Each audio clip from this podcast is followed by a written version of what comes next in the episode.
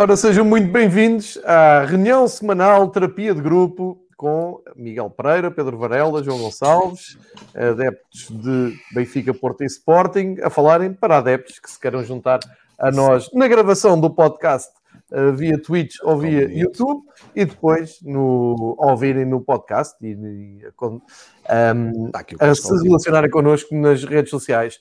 Miguel Pereira, muito bem-vindo desde Madrid uh, equipado a rigor com, com, o Porto. Pedro Varela, como sempre, uh, mal vestido, a, partir, a partir de Gaia. Boa tarde, João Gonçalves. Uh, preparados? João Guardiola, não é?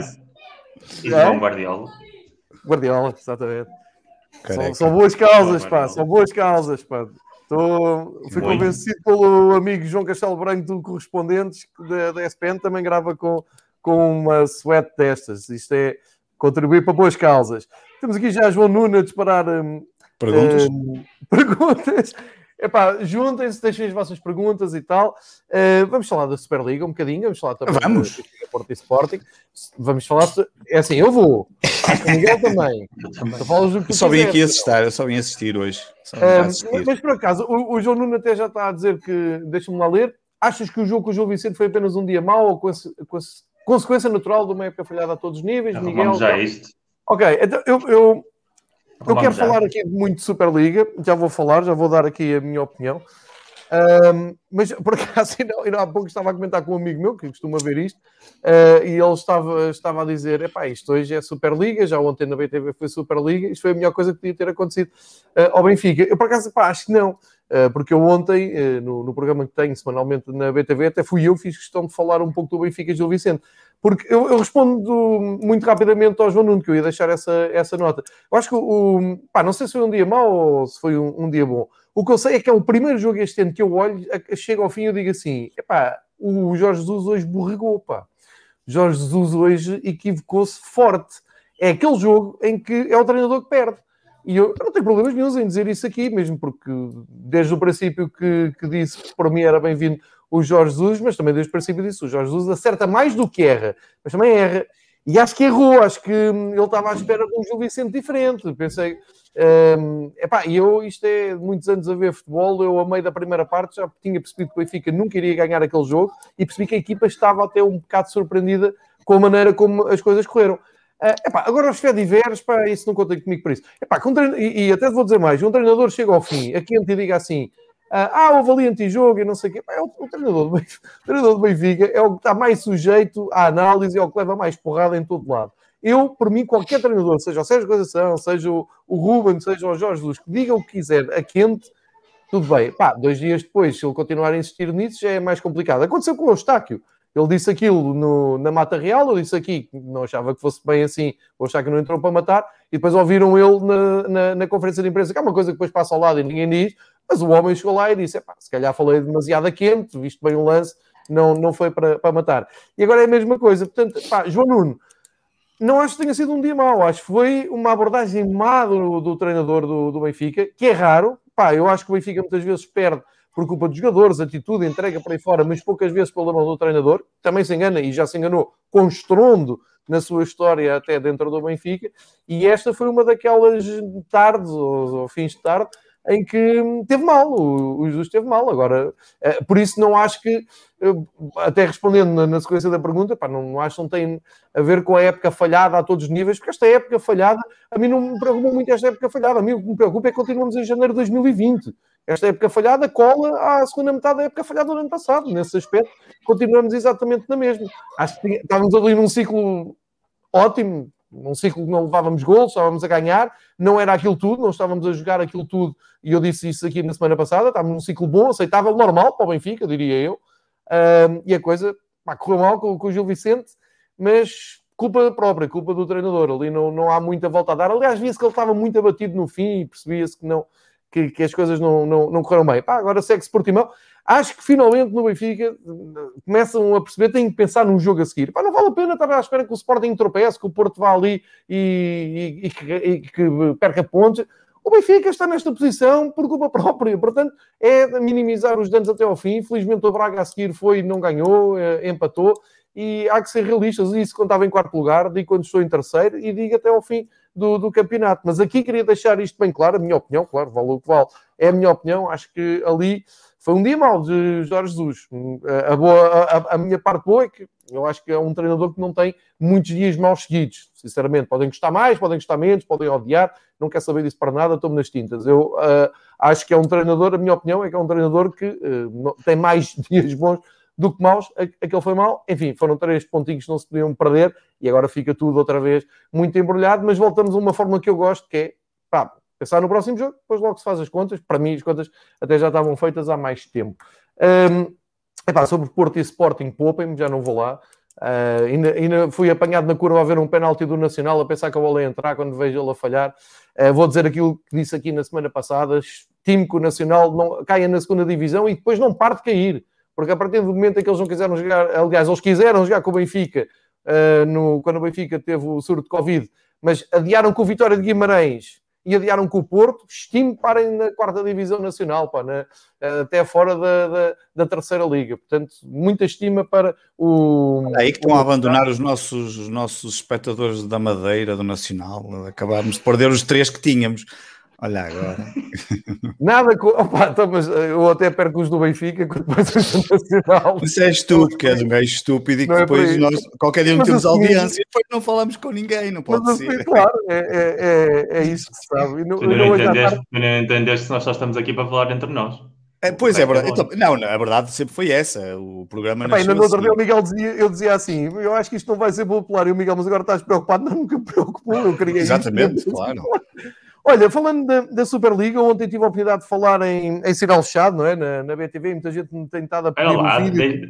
De, eu proponho, vou, vou tirar a voz de, de moderador, ah, eu proponho, fechamos, fechamos já os clubes, os três, e depois já tiramos os três para a Superliga. Senão vamos estar aqui. Mas é isso, Miguel. Ah, Ronda pelos três. Pode ser, Miguel, estava cheio de vontade, fala. Porto, Porto, fácil, jogo fácil. horrível, resultado espetacular grande guarda-redes a defender um penalti quando aquilo estava claramente a, a ir por muito caso, caminho. Uma grande defesa. Uma grande defesa. Uma grande defesa. Uma, uma, é só... uma, exibição má, como muitas das exibições que o Porto já teve este ano, e eu estive aqui sempre a dizer isso. O Porto este ano tem muito mais pontos do que qualidade de jogo, mas eu acho que isso também é transversal a, a Sporting e até a Benfica, portanto faz parte de uma realidade coletiva. Resposta ao João Nuno é muito fácil Uh, o 11 do Porto ideal nesta altura para mim, Marchesin, Nanu, defesa direito, Leite, Pep, uh, Manafá, Sérgio Oliveira, Otávio, Fábio Vieira, Corona, Dias e Taremi. Uh, isso seria para mim o, o, melhor 11. Não quer dizer que seja o 11 melhor para este treinador e para a forma de jogar este treinador, mas perguntou-me o meu e eu digo-lhe sempre o meu. E, e, sobretudo, é mais uma vez o, o Sporting teve uma vitória ali apertadinha, mais uma vez dando sinais de que não está com aquela solvência que, que, já teve no, noutras alturas do campeonato e a função do Porto é esta, é continuar a ganhar, eh, meio a zero se fizer falta e continuar à espera. E, e, à medida que vamos ganhando, se os que vêm atrás forem tropeçando, nós agradecemos porque ficamos mais folgados naquilo que eu continuo a dizer que é o grande objetivo do ano. Veremos agora se é um objetivo que faz sentido ou não, tendo em conta o, que nos depara o futuro. E, e, só aqui para dar um, uma pequena notazinha histórica, a primeira edição da Taça dos Campeões Europeus foi por convite, o Benfica foi campeão nacional, o Sporting foi convidado, Agora parece que o destino quer evitar que o Sporting jogue com a elite. Está tudo cheio de medo. Oh, está tudo cheio de medo. 12 clubes cheios de medo a fugir. Começaste aqui a dizer que não é que era. Eu avisei, oh, cheio de medo. O Florentino Pérez ontem não lhe cabia um feijãozinho naquele rabinho. Cheio de medinho de jogar contra o Sporting. Eu percebo, e, e, eu percebo. Desejoso de ouvir o que é que Farela tem a dizer de mais uma exibição do Brasil de 1970 equipada a Sporting, porque tem sido uma atrás da outra, não é? Sobre o Sporting de Lisboa para o Florentino Pérez, diz. Ou para o Zlatan, não é? Se, se, aquilo for verdade, porque eu não vi aquilo em lado nenhum, é uma imagem que anda é na net, mas é, é, é, é, eu, não, eu não vi a fonte e é só por isso que estou a dizer isto. Que hoje a fonte é ele, já... é, o perfil dele do. do mas eu não fui ver, eu não confirmei, mas não sabia se era, e como hoje em dia correm tantas imagens que nem é. sabe se é verdade ou não, e eu espero sempre que alguém diga. Está que ele também diz que o Messi vai jogar para o River Plate como se o Messi não fosse o Newells, mas pronto. Ah pá, mas pronto, mas não interessa, é irrelevante. E ele também diz que o Ronaldo vai para o Sporting. Um, enganou-se, ele, ele queria dizer que o Ronaldo ia comprar o Sporting, ele, ele enganou-se que o Ronaldo pode é comprar o Sporting. Até eu, eu estou a juntar dinheiro para isso. Eu estou a juntar dinheiro para isso. Eu e o João Castro no Sporting 160, quando tivermos dinheiro suficiente dos patronos, vamos comprar o Sporting. Ora bem, olha, um, rapidamente o Sporting sim, e, e respondo já uh, do Sporting em relação ao que o João Nuno sim, é verdade. Defensivamente, se a Dan tem estado muito bem e tem feito jogos que salvam pontos e voltou a fazer um desses jogos, defensivamente tem havido ali, um, ontem falava disso, umas diferenças muito grandes quando, quando regressava, quando, por exemplo, tínhamos jogos em que trocávamos muito bem a bola atrás e partíamos rapidamente depois para, para situações ofensivas, uh, seja fosse contra o Porto, fosse contra outro clube qualquer, este ano, uh, estes últimos jogos, a coisa não tem estado tão tão, tão bem, gostava que, que, que regressasse a esse, a esse momento, porque, porque precisamos, porque nós tivemos, como, como ainda ontem estava a dizer, nós estivemos a 82 centímetros de perder dois pontos em, eh, em Faro, foi, foi, foi o que nos separou de um fora de jogo que só o VAR em princípio tiraria aquilo, porque não era nada fácil, 82 centímetros parece muita coisa, mas numa jogada daquela Uh, com aquela latitude, digamos, em termos de, de, de, espaço, acho que não, é, não, era, não era fácil o árbitro ver. E, e, portanto, e o Forense podia ter empatado, uh, se era justo ou não, isso são outras questões, acho que até o Forense tem jogado muito bem e não merece claramente, é daqueles casos em que o próprio futebol que tem praticado, é muito estranha a posição em que está, um, têm sido muitos os clubes, o Porto teve lá dificuldades em ganhar, o, uh, não, não é novidade para ninguém. Depois, um, epá, mas de resto continuamos, batemos um recorde histórico do Sporting, não de, que é um recorde que tem apenas esse, fica como facto, só, só será celebrado se no final do, do campeonato fomos campeões, porque uh, ganhar 27, uh, ter 27 jogos sem perder, ser o recorde histórico do Sporting e se no final não formos campeões, lixe lá o recorde, não interessa absolutamente para nada e nunca mais ninguém vai querer se lembrar desse recorde. Um, depois, o, o, Gonçalo Jesus já fez a piada que eu ia fazer, obviamente que criaram a Superliga porque têm medo do Sporting estar uh, na presente, no próximo ano na Liga dos Campeões. Epá, e de resto, é, da mesma forma que o Miguel diz isso, eu, eu acho que o Sporting tem um jogo absolutamente fundamental amanhã, mais uma vez, como têm sido muitos deles, porque hum, é, é fundamental ir a Braga com os seis pontos de vantagem, e eu diria que se conseguimos ganhar amanhã e depois uh, formos a Braga com esses três pontos de vantagem, se o Sporting sair de Braga com a vitória, eu diria que dá um passo muito, muito firme uh, para, para fechar o título, diria eu. Seis pontos, depois tendo um jogo claramente mais complicado que é o Benfica um, mesmo que o Porto ainda vá à luz. Eu diria que seria um passo muito importante o Sporting ganhar os próximos dois, dois jogos. Obviamente, ganhar todos até o final era o ideal, mas ganhar estes dois jogos para depois olhar para a reta final. O campeonato fecha dentro de menos de um mês, hoje é dia 20, portanto, no dia 19, mais coisa, menos coisa, vamos ter campeão. E portanto, o Sporting vai fazer estes últimos 4, 5 semanas praticamente o mesmo que aconteceu em janeiro, que é, são os dois meses em que tivemos mais jogos, dado que, como toda a gente sabe, abandonamos a Taça de Portugal, a Liga Europa, essa coisa toda, e os dois períodos em que tivemos mais jogos foi janeiro, quando se juntou com a Taça da Liga, e que também na altura se punha em questão o que é que o Sporting era capaz de fazer, e agora vai-se repetir com este período em que se vão fazer os tais sete jogos um, finais do campeonato, já se fez sim, 7, com, com, estes, com este tempo até, até 19, 18 de maio, quando for a última jornada. Epá, e de resto, hum, é isso, não, não há assim muito mais, por mim podemos, não escusamos estar aqui a andar, andar à volta, o comentário desta semana acho que é quase o mesmo da semana passada, a única diferença é que o Benfica perdeu, eh, quando comparado com a semana passada, para mim foi estranho, eh, eu tinha dito aqui ao João e era meio a brincar, mas achava que o Benfica tinha, que provavelmente se calhar não perdia mais nenhum jogo e que ia ser, e que para nós até era importante como, como, tenho dito, porque, porque o Benfica recebe o Porto e pode ser importante na, na luta que nós temos até ao final do campeonato. E, um, e por mim podemos avançar para a Superliga.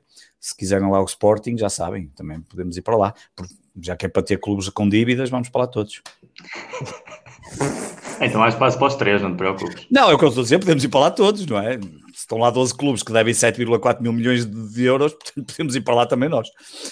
Há dívidas de ricos e há dívidas de pobres. Ah, pois eu sei, é claro, pois. e é verdade, e é verdade, e contabilisticamente é diferente, e se calhar uma dívida do Real Madrid do Manchester United, não deixando de ser dívida, os ativos e tudo o resto pode ser completamente diferente, e os passivos, e portanto são coisas diferentes, e a capacidade de gerar receitas obviamente que é diferente, é? mas, isso, mas isso são outras, outras contas. Vamos lá, vamos avançar. Pá, falando da, da, Superliga, o ponto prévio que eu queria aqui fazer, Sim. mesmo porque tenho aqui a pressão de ter o Miguel, que é uma pessoa que sabe muito mais de história de futebol uh, de clubes do, do que eu, e é verdade, uh, e, e, tenho aqui a pressão de não, durante a minha explicação e das minhas ideias poder ser uh, aqui corrigido, portanto, é o, é o espaço ideal. Um, epá, mas deixem-me dizer com alguma arrogância e, e com pouca humildade, está-me a custar muito ver eh, como é que em Portugal se debate ou como se fala da Superliga. um, dediquei, sei lá, umas boas 5, 6 horas da minha vida um, a, recolher informação sempre no Twitter, seguindo as contas uh, que eu acho que são as mais indicadas, mais bem posicionadas e uh, que dão as, as, melhores fontes e que dão um, as melhores informações para formar uma opinião, para perceber do que é que se está a falar. Um, e, e, onde incluo, obviamente, o, o, Miguel, que segue muita gente de, até de, imprensa espanhola. O próprio Miguel deu algumas opiniões que, eu, uh, que me ajudam também a, a, pensar um pouco e a, a fazer ideia. Mas uh, isto é como, desculpem-me agora aqui o, o, desvio, mas isto é como comentar as decisões do juiz Ivo Rosa. Uh, eu, eu, nunca me pronunciei sobre isso, mas também não li as 7 mil páginas e ficou a ideia que se sair aqui de casa toda a gente leu as 7 mil 90% páginas. 90% de Portugal leu, pelos vistos, 90% de Portugal leu. Eu, como, li, eu como não, não, dou, não dou opinião, Epá, aqui tentei, como disse, já perdi, perdi não, dediquei 5, 6 horas da minha vida a isso, mesmo porque ontem tinha ali um desafio uh, mais, mais exigente com o Helder Conduta tentarmos explicar aquilo, acho que correu bem, um, mas Epá, ontem perdi um bocadinho de tempo a passar à noite, já mais descansado, a fazer um zapping, porque algumas televisões, algumas televisões, mas reparem, o canal 11, que é o canal da, da Federação, está a falar do Benfica. O mundo inteiro estava a falar da Superliga. O canal 11 estava a falar do Benfica. O Correio da Manhã estava a falar do Benfica.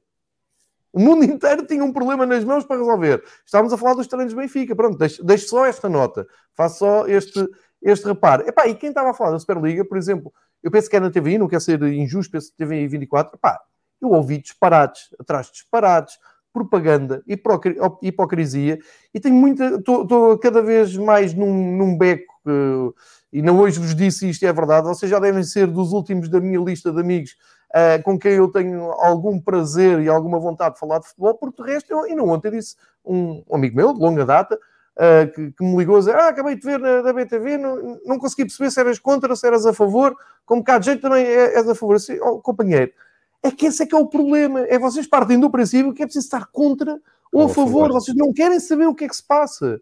Não, não, vocês não querem analisar, não querem uh, mergulhar na, na, questão e perceber o que é que está de um lado, o que é que está do outro, porque é que isto nasceu, o que é que. O...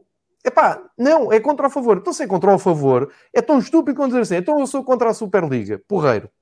Então sou a favor da UEFA e da FIFA, que são maior, as instituições mais corruptas que eu conheço, que andam a comprar mundiais, que andam a destragar europeus, que andam a fazer da Liga dos Campeões uma aberração, em que um quarto classificado de, de, Itália pode lutar pela Liga dos Campeões. Isso está tudo fixe.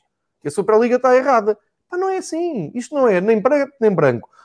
Por, por princípio, eu sou contra a Superliga? Sou. Não acho piada, não gosto. Mas eu também não gosto da UEFA e da FIFA. Portanto, uma coisa não invalida a outra. E se calhar há aqui uma ótima. Eu estou muito contente com isto, estou encantado com isto, porque foi a melhor coisa que podia ter acontecido ao futebol, no sentido, ah, vamos ter que falar. O, o, o Florentino ontem, o Florentino Pérez, outra, outra, o Florentino Pérez ontem dá talvez a entrevista mais importante de futebol dos últimos anos. Aquilo é a coisa mais importante que aconteceu. Podes-me dizer assim, eu não gosto dele. Ah, ele está para ali a falar, é um rico do caraças, é um arrogante. Epá, é a vida, é o que é. É o dono do Real Madrid, é o presidente do Real Madrid, é o presidente da Superliga e foi dizer coisas. Pá, muitas das coisas que o Florentino Pérez disse, há para refletir. Ele diz, acha que os clubes têm grandes dívidas, não podem esperar até 2024, que o novo modelo da, da, da UEFA é mais areia, areia para os olhos, e contrapõe dizendo assim, então se eu arranjo 11 clubes comigo, e, e nem vou à, à meritocracia nem à escolha dos clubes, mas tenho mais 11 clubes europeus. E que eu digo que o prémio de participação é à ordem dos 300 milhões, o vencedor ganha 400, os direitos de televisão sobem para não sei quanto. Espera aí, então, isso é a lei de mercado, então porquê que a UEFA não faz isso? Olha, por acaso hoje as, as, as últimas notícias que tenho aqui é a UEFA a dizer que vai recorrer de um fundo para alargar os prémios. Então porquê que não recorreram antes? É que esta é, é a questão. Agora, vamos aqui por partes. Teoricamente a Superliga é uma coisa que me agrada? Não. Mas de novo, a Liga dos Campeões também não, não, não me agrada. Vejo, vejo, vibro com aquilo, sim. Portanto, não sou hipócrita, não posso ser hipócrita. Mas vamos ver aqui uma coisa com a ajuda do Miguel. Fim dos anos 80. Eu, fanático por competições europeias, como já contei aqui, vi tudo na Luz, vi tudo em Alvalade, vi algumas no Restelo e na Amadora. Fanático. Taça dos Campeões, Taça das Taças, Taça UEFA. Uh, penso que é época 87, 88, Real Madrid, primeira eliminatória com o Nápoles, Nápoles do Maradona, campeão de Itália, campeão de Espanha. Uh, porquê? Sorteio livre e tal. Pá, caiu um, obviamente, caiu na altura o Nápoles. Uh, eu lembro-me perfeitamente da bola, e na, uh, era de 2 metros de altura. Há um artigo na bola de quatro dias depois uh, com os presidentes principais dos clubes europeus. Isto não pode ser. O, o, campeão italiano do Maradona, o Nápoles, não pode fazer dois jogos e ir embora para casa. E eu li aquilo e pensei, mas não pode porquê? São estas as regras do jogo, é assim que a coisa funciona. Sejam campeões, voltem para o ano. Ou então ganhem a taça, vão lá passar as taças. E ali mudou tudo. E eu não gostei. Porque a partir dali começou-se a arranjar cabeças de série. Só em, em, jeito de recordação, o Real Madrid nesse ano eliminou o Nápoles, eliminou o Bayern de Munique, eliminou, acho que caiu com o PSV o nas meias, meias finais. o Porto nos quartos de final e cai com o PSV nas finais. Porto com o Paco Llorente a partir tudo no, no, nas antas. Portanto, o, o, o, senhor Real Madrid, para chegar às meias finais, foi com o Porto, Bayern de Munique e Nápoles caiu com o PSV, porque o PSV na altura ninguém levava a sério e tinha uma equipa zorra. Uh, que, Sem que perder nenhum jogo, porque acabam os dois jogos empatados e são eliminados por golos fora. Tal e qual. Eu lembro-me bem disso porque foi à final com o PSV. E do outro lado, o Benfica eliminou uh, Steaua de Bucareste, antes Anderlecht, antes Aros e antes Salveiro, Partizano e Tirana. Portanto, como podem ver, eu era encantado pelas provas. Porquê? Porque dava aquela sensação que tu podias chegar à final como todos os outros. E, e, era muito importante o sorteio. Pá, a UEFA acabou-me com esse sonho em pouco tempo. Cabeças de série. Os melhores não podem jogar contra os melhores. A mim já me perderam. Agora, epá, se, se eu quiser ser sério, nunca mais via futebol. Mas, epá, mas isto já está tudo inquinado, eu não quero ver isto assim, isto já está tudo, já está tudo aqui para um lado. Pior, anos 90 começa, o primeiro clube português a, a experimentar o, aquilo que seria o formato da Liga dos Campeões foi o Benfica. Teve que ir para um grupo Barcelona e Dinamo de Kiev, que foi fixe tivemos ali um passo de pontuar ou ganhar em Barcelona e íamos à final, era coisa pouca. Pá, não deu. Foi o Barcelona e ganhou a Sampdoria à final. Era a primeira Liga dos Campeões. Eu gostei daquilo. Não, não achei grande piada. A seguir, houve um, um ano que teve lá o Porto, que até foi pior. Tinha duas fases de grupos. Duas. Tinhas de fazer uma fase de grupos e ias para outra fase de grupos. Porto Valente, acho que é o ano em que espeta 5 ao Werder Bremen, salvo erro, e, e andou lá. Eu achei aquilo giro não achei piada nenhuma aquilo. Epá, mas era o que era. Chegamos ao dia de hoje, eu quero que a Atalanta ganhe a Liga dos Campeões. Quero. Quando estou a ver a Atalanta na televisão, nos quartos de final da Liga dos Campeões, ou ali contra o Real, uma hora e tal. Isto faz sentido no futebol? Não. É meritocracia. A Atalanta foi campeã de alguma coisa? Não. Mas se eu aceitei estar a ver aquilo, aceito as regras. As regras foram, por exemplo, o Agnelli, que disse, opá, isto para ser como deve ser, para haver dinheiro para todos, para isto ser sustentável, tem que ir quatro clubes de Itália. A Itália, era, a Atalanta era um dos quatro clubes. Olha, o Milan não punha lá os pés, por exemplo. Portanto, quando a Atalanta aparece nos oitavos de final e o Agnelli diz assim: Ah, pá, isto, temos de dar uma volta a isto, porque não faz sentido estar lá a Atalanta e não estar o Milan. Epá, faz no sentido em que é o futebol a decorrer a sua vida normal. São os ciclos dos clubes, umas vezes. Não nenhum clube deixa de ser grande por estar 20 anos sem ganhar nada, como o Varela sabe. Nenhum clube deixa de ser grande por não ir à Liga dos Campeões 5 ou 6 anos. É a vida, é a vida dos clubes. O que eles querem fazer é viciar isso. É mesmo que a coisa corra muito mal, pá, vamos aqui. Pá, um wildcard tipo ténis no futebol, pá, já me perderam. Agora, há aqui coisas diferentes. Uma coisa é, concordas? Não. Achas isso faz algum sentido? Pá, não. Mas vais ver, vou.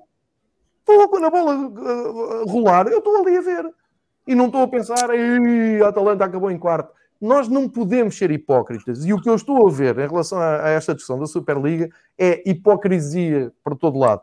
Porque dizer, ah, agora ali 12 clubes fazem a Superliga. Não, é pá, vamos ver uma coisa. O Florentino Pérez não é atrasado mental. E o Laporta também não são nenhum atrasados mentais. O, o Pérez é, preside o clube com mais taças dos campeões. É o selo de qualidade do Real Madrid. É, é a taça dos campeões. Se ele dá este passo, é porque sabe o que é que tem a fazer. E, na minha opinião, deu um passo que ninguém estava à espera, porque toda a gente me dizia assim: oh, pá, isso é só para fazer. É bluff, é bluff, é para fazer pressão, para a UEFA se assustar e para então fazerem uma renegociação. Opá, eu sou presidente do meu clube.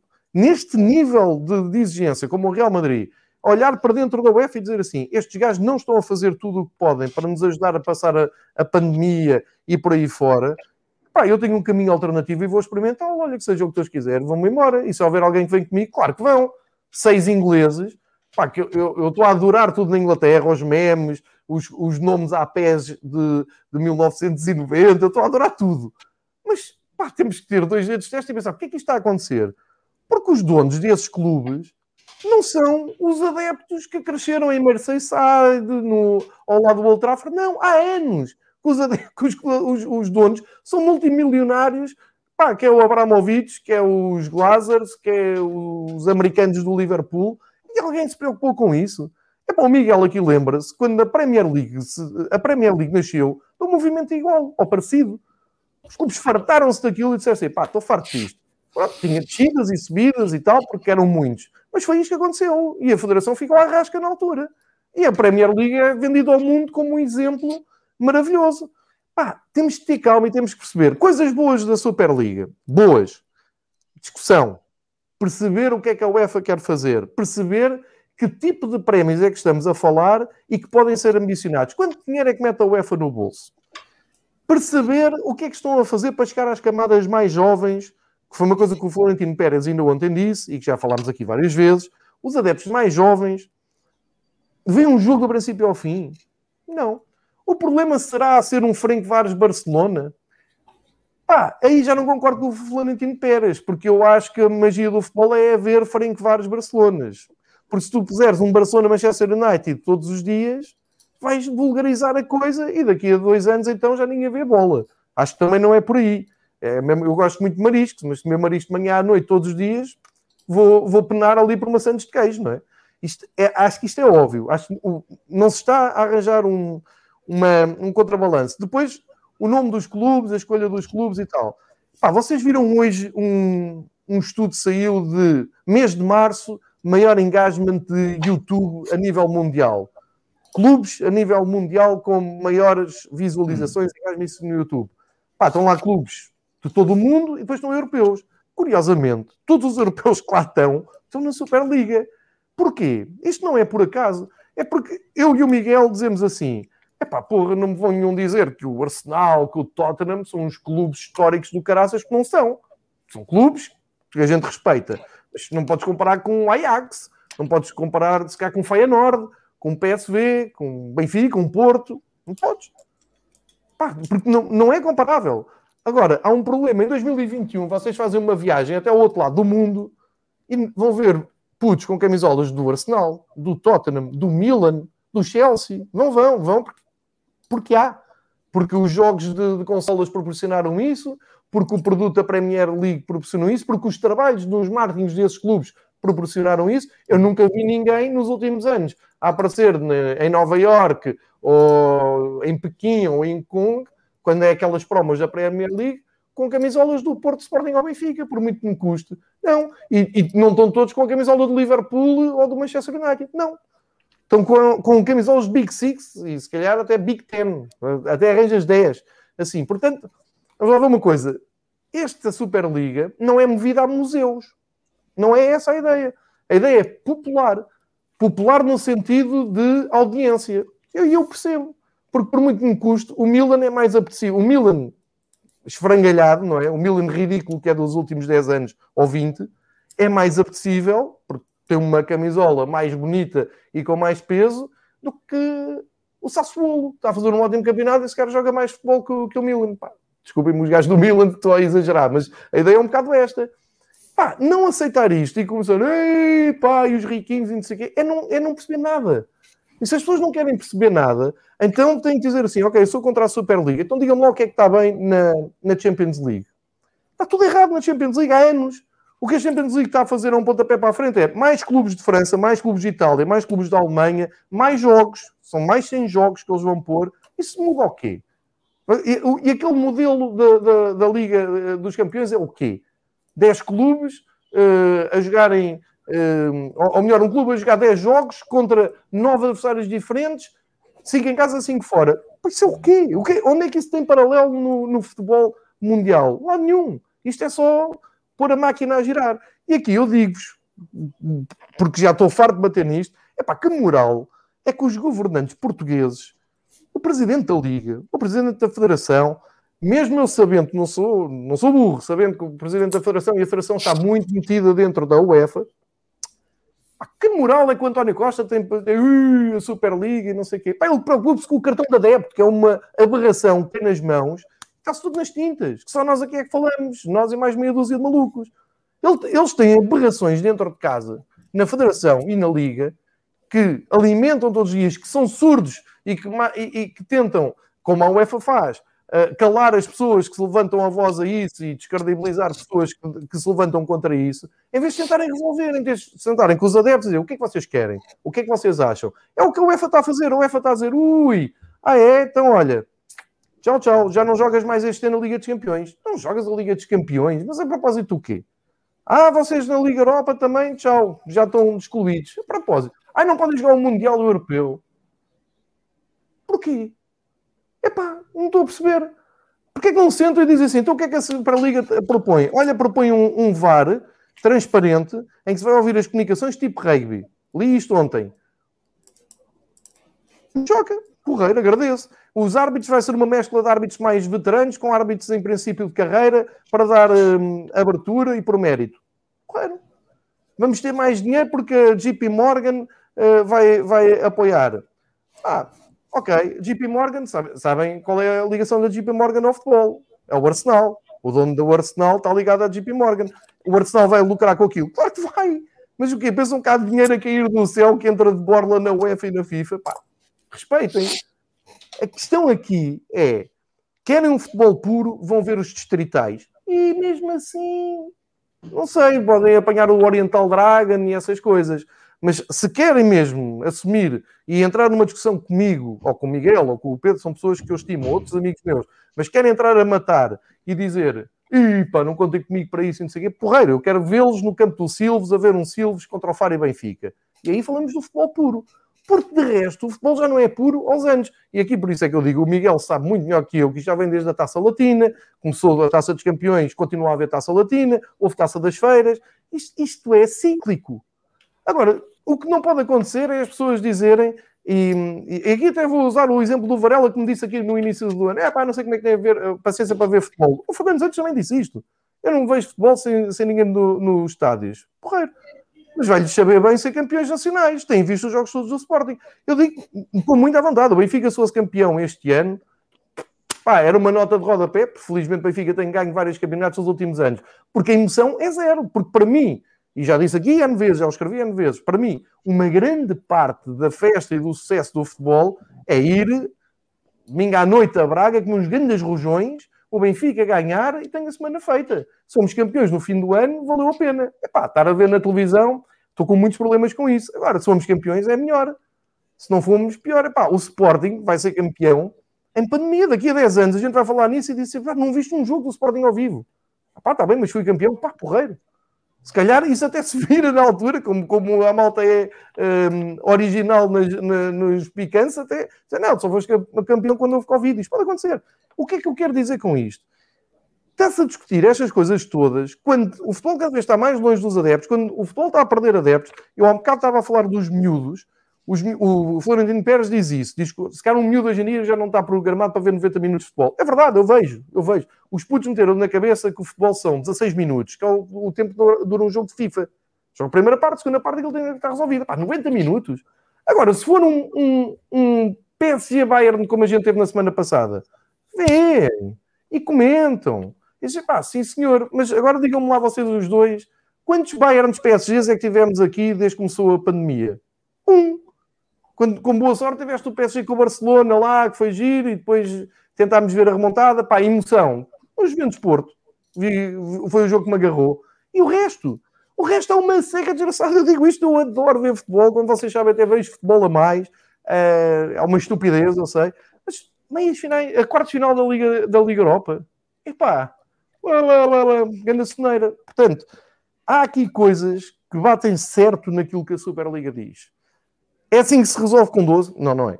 Não é porque aquilo também não é nada. Por também fazeres ali uma prova à parte, mas pode ser um princípio. Pode ser um princípio de entendimento, pode ser uma pressão, pode ser o que vocês quiserem.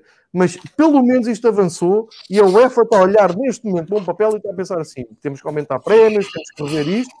E se o Florentino Pérez isto não está para esperar por 2024 porque não há, eh, não tem esse, eh, esse arcabouço, epá, custa-me um bocado ouvir o, o Rummenigge. Epá, eu, como sabem, eu sou futebol alemão, eu sou todo pela Bundesliga, futebol alemão. Aí ninguém, ninguém me vem cobrar nada.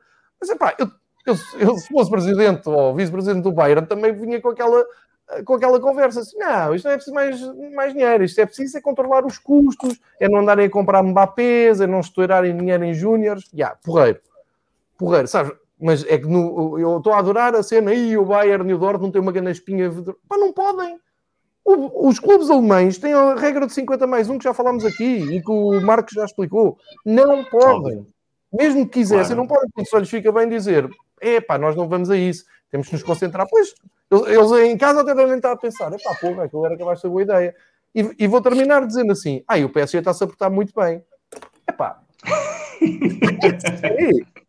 Vocês sabem que é o presidente do PSG? Sabem qual é a afiliação que ele tem com o presidente da UEFA e da FIFA? Sabem todas as Sim. suspeitas de corrupção? Tem um Mundial para lhe agradecer e tem o acordo com a Vin Sports.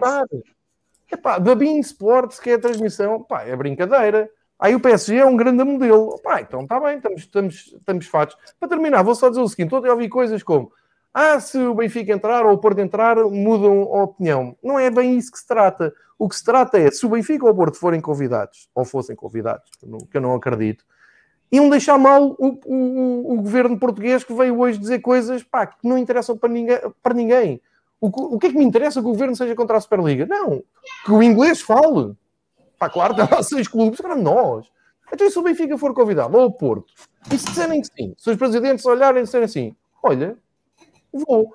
A malta diz assim, ah, mas depois deixam de uh, participar cá. Não, não. Estão muito enganados. Nenhum daqueles 12 clubes quer deixar de participar nas, nas provas internas, antes pelo contrário correm, mas o Florentino Pérez ontem disse não, porque se isso acontecer, então a gente trava, porque não vamos ficar a não somos pardos e não vamos jogar sozinhos. E isso é um, uma nota de rodapé que passou na entrevista que ninguém apanhou. Ninguém, ninguém, porque dá muito mais jeito de falar no resto. Mas ele deixou isso, isso muito claro. Ou se entendem todos, ou então voltamos, voltamos para trás de outra maneira qualquer. Porque é impensável. Ele disse: então os jogadores não jogam o Europeu Mundial. Mas por alma de quem? Ah, porque o FIFA e não sei. Está bem, vamos ver. E ele disse aos jogadores: não correm esse risco. Vamos ver reações dos jogadores, que hoje foi muito passado. Ouvir o Cristiano Ronaldo dizer alguma coisa? Não, ouvi o Podense. Epá, curiosamente, quem é que terá Logo o Podense. Mas, espera lá. Hoje, hoje, hoje tens marcado uma reunião entre os capitães da Premier League, convocada pelo Jordan Anderson. Isso é outra conversa. Para tomarem uma posição em, em conjunto. E Isso o é Florentino Pérez já conseguiu, já conseguiu que um juiz, que é amigo seu pessoal, isto é, é uma pessoa que está no Bernabéu, em Madrid, já colocou uma providência cautelar que impede qualquer ação por parte tanto da UEFA como da FIFA no, no, no Tribunal Mercantil de poder sancionar os clubes tanto para as competições europeias deste ano como os jogadores claro. para, para o europeu. Claro. E não havia jurisprudência absolutamente nenhuma para topar nenhum tipo de ação antes de cometer o crime. Ou seja, claro. se a Superliga é um crime para a UEFA e para a FIFA, as ações têm de se meter a posteriori, ou seja, no momento em que derem o pontapé de saída para a Superliga, podem aplicar as sanções que quiserem, porque é preciso lembrar-nos de uma coisa: os clubes fazem parte de uma estrutura. A estrutura está montada dessa maneira. Pode ser boa, pode ser má, mas está montada assim. Se os clubes não querem estar nessa estrutura porque não estão de acordo com a estrutura está feita, tem de sair da estrutura. Se tem de sair da estrutura, não é ficar com o pé direito na estrutura e o pé esquerdo fora. Ou fazem uma coisa ou fazem outra. Ou ajudam a mudar a estrutura com as suas medidas, ou saem da estrutura. E quando saírem da estrutura, então sim, então a UEFA e a FIFA têm direito de dizer aos jogadores: vocês são profissionais, têm um contrato com o clube. O clube quis sair da estrutura. Vocês querem continuar a fazer competições de seleções? Têm de estar em clubes que estão na estrutura. Não querem. Então, diretamente, passem muito bem e, e, e, vivam a vossa vida fora da isso é estrutura. Miguel, é, assim. isso é tão verdade, isso é tão verdade, que eu volto a repetir. Alguém ouviu o Cristiano Ronaldo dizer alguma coisa? Não. Ouviram o Podense e o Bruno Fernandes foi bater palmas ao Podense. Epá, mas isto é preciso também não sermos todos ingênuos, não andamos aqui todos a, a dormir. O, o, Cristiano Ronaldo não diz nada. Vocês sabem o que é o de Futebol Fórum, que se manifestou esta tarde? É que, paralelamente à Superliga, existe uma coisa chamada de Futebol Fórum. Sabem o que é? É uma agência de agentes de treinadores, presidida pelo Mino Raiola, cujo vice-presidente é o Jorge Mendes. E eles manifestaram assim: olha, a Superliga realmente, pá, pronto, tem ali. Não é, Miguel? Pá, isto é muito importante, isto é um, não é um pormenor. Show me the money. estás a ver o Ronaldo a agarrar assim, é, sou contra a Superliga, e o Mendes a dizer assim: tu não és contra nada, tu vais deixar a coisa rolar e vais ter juizinho, porque isto é mais dinheiro. Então quem fala, fala o Podense. Epá, o Podense é um gajo bem visto, por exemplo, na Federação. A Federação está. Tá, qual é o grande trabalho da Federação nos últimos anos? É conseguir estar na Associação Europeia de Clubes, até presidiu essa, uh, ou, esteve na, na presidência, não, não, não, sei dizer, mas quem é que andou a desenhar a, a Liga das Nações para a UEFA com grandes elogios? É um português. Português. Portanto, a Federação é óbvio que vai dizer, epá, isso é, é tudo, é tudo, mas queria um jogador a falar e quem falou foi o Podense. E o Bruno Fernandes, pronto, bateu palmas. Mas eu quero ouvir é o Cristiano Ronaldo. Só que o Cristiano Ronaldo não fala porque o, o Mendes está com o Raiola numa coisa chamada de Futebol Fórum. Vão ao Google, procurem e percebam que não há ingenuidade nenhuma aqui. Não há heróis, não há sonsos nem falsos sonsos. Isto é tudo um negócio e está tudo embrulhado. Porque, e eu vou ter que puxar para o nosso lado e vou dizer assim, mais uma vez, pá, que moral é que tem a Federação para dizer assim: ah, este modelo de competi competição é horrível. Ok. O que é que a, a, Federação anda a fazer à taça de Portugal nas meias finais da taça, tirando a final de, do, do palco tradicional que nós já falámos aqui tantas e tantas vezes? A Federação é um modelo. Pá, a Federação tem uma prova que é de revelação do Sub-23, não sei se vocês estão, estão a par. Eu desafio-vos a vocês os dois a explicarem as regras da prova da, do campeonato e da taça si. Ninguém sabe. A menos que o Varela agora me surpreenda assim, não, não, aquilo funciona assim. Ninguém sabe. No outro dia estava a jogar o Benfica em sub-23 e disse-me assim, epá, desculpa lá, isto é para ser campeão, é para apurar e não sei o quê. Assim, eu não sei, eu vejo futebol e interesso-me por futebol, como vocês sabem, mais do que devia. E olhei para aquilo e pensei assim, epá, too much para mim. Eu não preciso, a minha vida não precisa disto. Ninguém sabe, eles estão a jogar na Liga da Relação, ninguém sabe. Porquê? Porque o modelo é sempre o mesmo. O princípio é sempre o mesmo. Muitos jogos, muitas pools, muitos playoffs, muita coisa. Isto tem que andar, tem que, tem que haver transmissões. Tem... Pá, e perde-se a essência. Mas a essência está-se a perder aqui. Porque, para terminar, eu digo assim: o Proença manifestou-se. Bravo, Pedro Proença. Explica-me lá o que é que é a taça da Liga, realizada pela Liga Portugal, se não a maior aberração que temos no futebol europeu. Nem no Kosovo há uma prova em que se diga assim: temos aqui quatro clubes, temos que arranjar aqui uma narrativa à volta de quatro clubes. E estes quatro clubes vão ter que ir para uma Final Four para a gente fazer uma festa de uma semana a meio do campeonato e que isto não dá direito a nada. Dá direito a ganhares uma taça e, e seres campeão de inverno. Nem no Kosovo isto acontece. E acontece em Portugal, é a terceira competição de Portugal. São quatro clubes que têm que ganhar e os outros a mamarem isto tudo os Covilhãs e os Covas da Piedade a entrarem todos nisto como, hum, uh, epá, uh, como se chama dizer, palha para burro. E, e não vejo ninguém preocupado com isto. E eu falo isto todos os anos. E eu todos os anos digo que aquilo é uma aberração. E todos os anos digo que a taça da Liga não faz sentido nenhum. Este ano ainda menos. E a UEFA e a FIFA estão a chorar o quê? Há um bocado a Guardiola disse assim, epá, por princípio, uma liga fechada é tudo o que o desporto não é.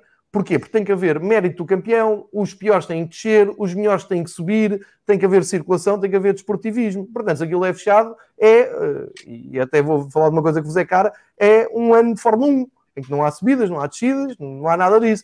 E o futebol nunca foi isso. Por outro lado, eu gostava muito que a UEFA e que a FIFA me explicasse porque é que no melhor jogo que eu vi este ano entre o PSG e o Bayern, o Lewandowski não jogou. Porque se lesionou jogar contra a Andorra. Isto é que é uma grande coisa. Houve um Polónia-Andorra que parou o mundo, que o mundo todo viu, não é? Que isto é que é o futebol da UEFA. Para quê? Para que é que houve a Liga das Nações este ano? Para quê? Alguém se lembra quem é que vai à final da Liga das Nações? Onde é que vai ser a Liga das Nações? Ninguém se lembra. Mas obrigaram os clubes a ir lá. Porquê é que o Benfica teve que receber jogadores que foram às seleções com Covid? Como o Darwin, como o Val Schmidt, jogadores que foram, vieram e vieram pior do que foram. E falo Benfica porque é o caso que eu conheço. Isto aconteceu pelo, pelo mundo fora. Isto é que a UEFA e a FIFA podiam aproveitar agora o momento para explicar, para acertar agulhas e para, em vez de dizer assim, ui, ui, ui, ui, 12 a saírem, traidores, vão sair das provas, vamos tirar as taças. Tirar as taças do quê? Vão dizer ao Real Madrid que não ganhou 13 taças campeões. Epá, eu fico muito expectante em relação a isto. Por princípio, sou contra uma liga fechada, acho que não faz sentido nenhum, como sou contra a Liga dos Campeões com 4 e 5 clubes do mesmo país, porque uh, agora se calhar a malta vai perguntar, então, mas afinal o que é que este careca estúpido quer? Ah, querem que eu diga o que é que eu quero para o futebol europeu? Quero a taça dos campeões só com campeões, quero a taça das taças de volta e quero a taça UEFA com o máximo de clubes que os melhores campeonatos puderem dar, porque quero voltar a ver aqui o campeão da Albânia, quero voltar a ver aqui o campeão de Malta. Pá, isto é que é romantismo, isto é que é futebol puro, isto é que eu quero. Vai acontecer? Não. Não, nunca. Então, tenho duas hipóteses. Dedico-me a ver setas, como a Varela, e esqueço tá, E está a dar, começou agora, José Souza, o grande José Souza. E de futebol aqui vejo o Silves, que, é o, que eu já faço, é? Pá, vou ver o Silves, e mesmo assim, eu estou na bancada e estão-me a dizer que banca, do outro lado, alguns gajos das apostas compraram não sei quantos gajos, deixaram de pagar, não sei o quê. Portanto, até nestes distritais aquilo está tudo minado. Portanto, pá, temos que viver com o que há. Portanto, vamos tentar só, e é, é um, um apelo que eu faço às 60 pessoas que estão a ouvir e às 300 e tal que vão ouvir a seguir, pá, façam-me um favor, leiam, informem-se, ouçam o que eu estou a dizer, ouçam o que o Miguel vai dizer epá, antes de, de atirarem por atirarem, porque isso é uma figura miserável. Porque as pessoas não podem estar a, a criticar uma coisa e, porque é, é o que o Varela diz muitas vezes no seu Facebook, ou diz muitas vezes no seu Facebook, pá, não podes viver a política como vives um Benfica Sporting. Benfica Sporting é paixão, é irracionalidade. A política é uma coisa séria. Não se pode ir dizer ah, não, porque este também é malandro e que ele também foi. E aí estão a fazer com o futebol. Estou a dizer, ui, aqueles malandros, então, o UEFA e a FIFA está cheia de quê? Digam-me lá. Conselhos. Vejam uma série da Amazon que se chama uh, El Presidente, que conta em vários episódios a pouca vergonha que é a Conbol, que vai agora fazer a Copa América. Está lá tudo. Está um bocado romanceado e está ali um bocadinho uh, ficcionado. Mas a raiz está lá. Vai haver uma segunda, uma, eu estou a dizer isto, vai haver agora uma segunda temporada. Tem um português, o Albano Jerónimo, uh, ator, grande ator, que até está com o Bruno Nogueira agora, está lá no Uruguai a gravar. Opa, vejam aquilo, vejam aquilo e no fim digam-me se a FIFA é alguma coisa de jeito. Ve leiam o, o, FIFA Máfia, leiam esse, esse, esses comentários todos. Epá, e depois vamos falar. Mas não é falar, chegar ao pé de mim e dizer, então, João, és, és contra ou a favor? Pá, isso não existe. Só nem contra nem a favor. Temos que falar sobre isto, temos que perceber o que é que está de um lado e o que é que está do outro, e temos que tentar perceber se isto pode ajudar. Eu acho que pode, porque há muito dinheiro de um lado e do outro e há alguém que está a cortar muito dinheiro para pôr no bolso e esse alguém é sempre a UEFA e a FIFA. Se a solução é uma, uma liga fechada, não é. Mesmo que o Benfica ou o Porto ou o Sporting sejam convidados, continua a não ser. Mas, até há uma semana, até o Varela dizia: pá, isso é bluff, isso, isso não vai avançar. Não, avançou. Avançou com estrilho e, e, e isto vai, dar, vai mexer muito. Esta é a minha. Eu estou a tentar ser, atenção, o mais prático mas uma liga que passado um dia de ter avançado já perdeu dois clubes, há aqui qualquer coisa que não está bem. O Chelsea é já está confirmado, o City vai confirmar daqui a pouco. É evidente. Epá, uh, parece, se claro, tudo bem, mas independentemente dos mas, adeptos, eles sabiam que as pessoas iam reagir. Parece que há ali qualquer coisa que mas pronto, o importante, eu, também, o importante aqui é que. Ah, mas ao mesmo tempo, desculpa lá, só para dizer uma coisa. Ao mesmo tempo, a UEFA disse assim: bom, vamos ver se temos ali um fundo. Claro, claro. Eu não acho, eu não acho que haja, eu não acho que haja, não acho que haja vilões de um lado, eu não acho que haja vilões de um lado e santinhos do outro, por amor de Deus. Claro. Eu digo isto muitas vezes, nós se fôssemos racionais, como somos em, toda a, em tudo que é não a nossa bola. vida, não víamos futebol nem ligávamos absolutamente a nada a este escroto, para usar uma palavra que até foi usada aqui no chat, muito mal usada no chat, mas eu aqui uso-a bem, que é o escroto, que é este, que é este, que é este futebol e que é isto que se passam em determinadas figuras mas força, Miguel, que eu depois deixo para o final as minhas considerações. Força, força. Queres a acabar? Queres a acabar? Sim, vocês têm mais considerações, eu vou deixar-vos falar, até porque eu acho que sou um bocadinho diferente do vosso, da vossa linha de pensamento, acho eu, tem ali uma outra coisa que pode ser um bocadinho diferente, acho que no geral, acho que concordamos todos, nós já falamos da Superliga aqui, já fizemos um programa Sim. onde falamos sobre a Superliga, foi em outubro do ano passado, que eu ainda há bocado recuperei esse tweet, falamos da Superliga, do cartão adepto, tanto que eu até fiz um tweet na brincadeira, Covid, cartão de adepto e Superliga, mas vale abandonar o futebol, e uh, tínhamos falado aqui nesse, nesse programa, mas força, Miguel. é assim, para mim, em primeiro lugar, uh, ontem acho que foi um dos dias mais importantes da história do futebol. Uh, acho que não há, não há como dar a volta a isso, independentemente de como isto acabe, há um antes e um depois do dia de ontem, acho que isso é completamente óbvio e evidente. Quero fazer só quatro disclaimers antes de começar. Em primeiro lugar, nós aqui já dissemos uma e outra vez e vamos continuar a dizer sempre: isto é como se fosse a mesa de um café ou de um bar, só com uma distância de 700 km de mim para vocês e de 400 km entre vocês. mas realmente estamos aqui a dar a nossa opinião. Hoje estava a falar com o Tibério no Twitter e eu não tenho nenhuma pretensão de evangelizar ninguém, acho que não é esse o objetivo. O objetivo é falar, é discutir. O que eu acho sim é que se há gente que está contra isto, e isto acaba por ser não só a Superliga, senão a ideia de futebol como está a ir em deriva, é o momento de se posicionar, porque estivemos muitos anos a falar em grupos fechados, em núcleos fechados, com muitos dos protagonistas calados, e depois de ter saído esta bomba ontem, acho que é o momento certo para perceber o que é que as pessoas querem do futebol para amanhã. E por isso é muito importante que haja jogadores a tomarem uma posição, porque é um grupo que até agora quase nunca se foi permitido sequer pronunciar, treinadores. É importante ouvir o que é que as pessoas têm a dizer, para começar e portanto nós não, não, não vou evangelizar ninguém, a minha opinião é a minha, depois quem quiser ter uma parecida ou quem quiser ter a sua dá-me exatamente igual, agora o importante é falar. Disclaimer número 2, eu de história de futebol entendo alguma coisa, há 100 anos atrás, nos anos 20 do século passado, já havia artigos nos jornais ingleses a dizer I'm against modern football. Portanto, o I'm against modern football é mais antigo quase que o próprio futebol. O futebol é a indústria desde o dia número 1, um. isso não muda. O que mudaram foi os protagonistas e o volume das transações mas a, a base de indústria, a base de negócio sempre esteve lá. Qual é a diferença? O futebol começou como um desporto identitário. Não foi nem como indústria nem como entretenimento, foi como identidade. Identidade do teu clube. Clube do bairro, clube da cidade, clube da tua região. E cresce com isso. Só depois é que vem o negócio, só depois é que vem o entretenimento. O conceito de entretenimento com o futebol é, é muito tardio. E o que se está agora a fazer é dar a volta. É dar o, o entretenimento, o protagonismo, juntamente com o negócio e esquecer a identidade. Isso para mim é, o mais grave que está a acontecer aqui, porque realmente é transformar o futebol no féri. Ou seja, dá exatamente o que é. É futebol como podia ser cricket, como podia ser outra coisa qualquer. Ou seja, não há nenhuma relação nas medidas anunciadas ou nas ideias de futuro de uma parte e de outra parte que queiram alguma coisa do futebol, ou queiram alguma coisa do futebol como identidade.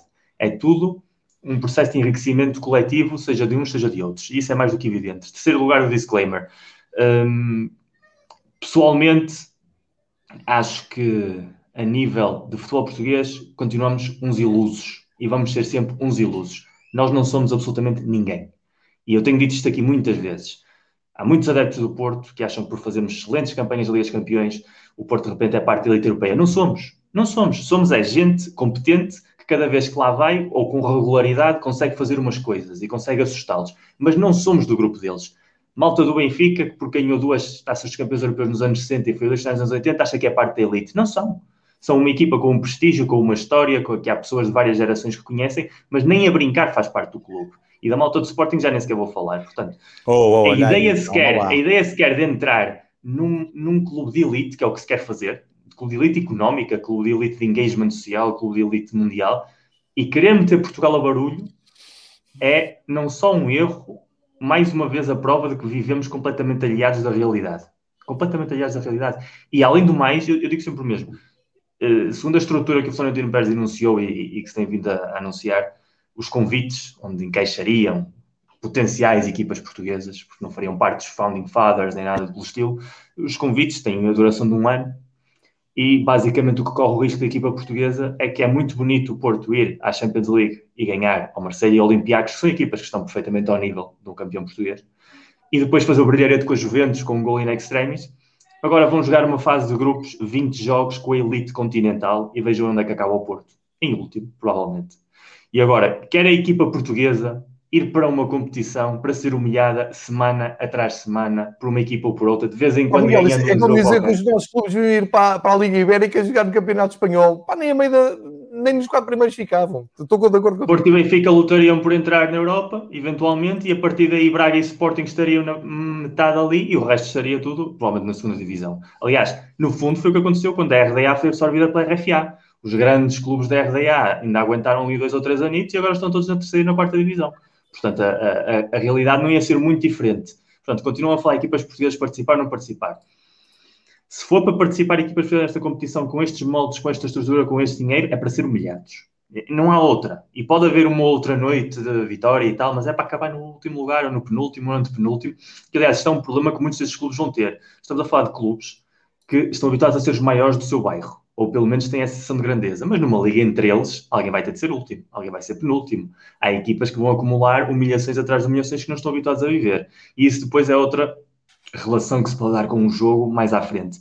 E o último disclaimer que eu queria fazer tem a ver com, com a sensação de o que é que a mim me opõe irrevocavelmente contra este projeto da Superliga.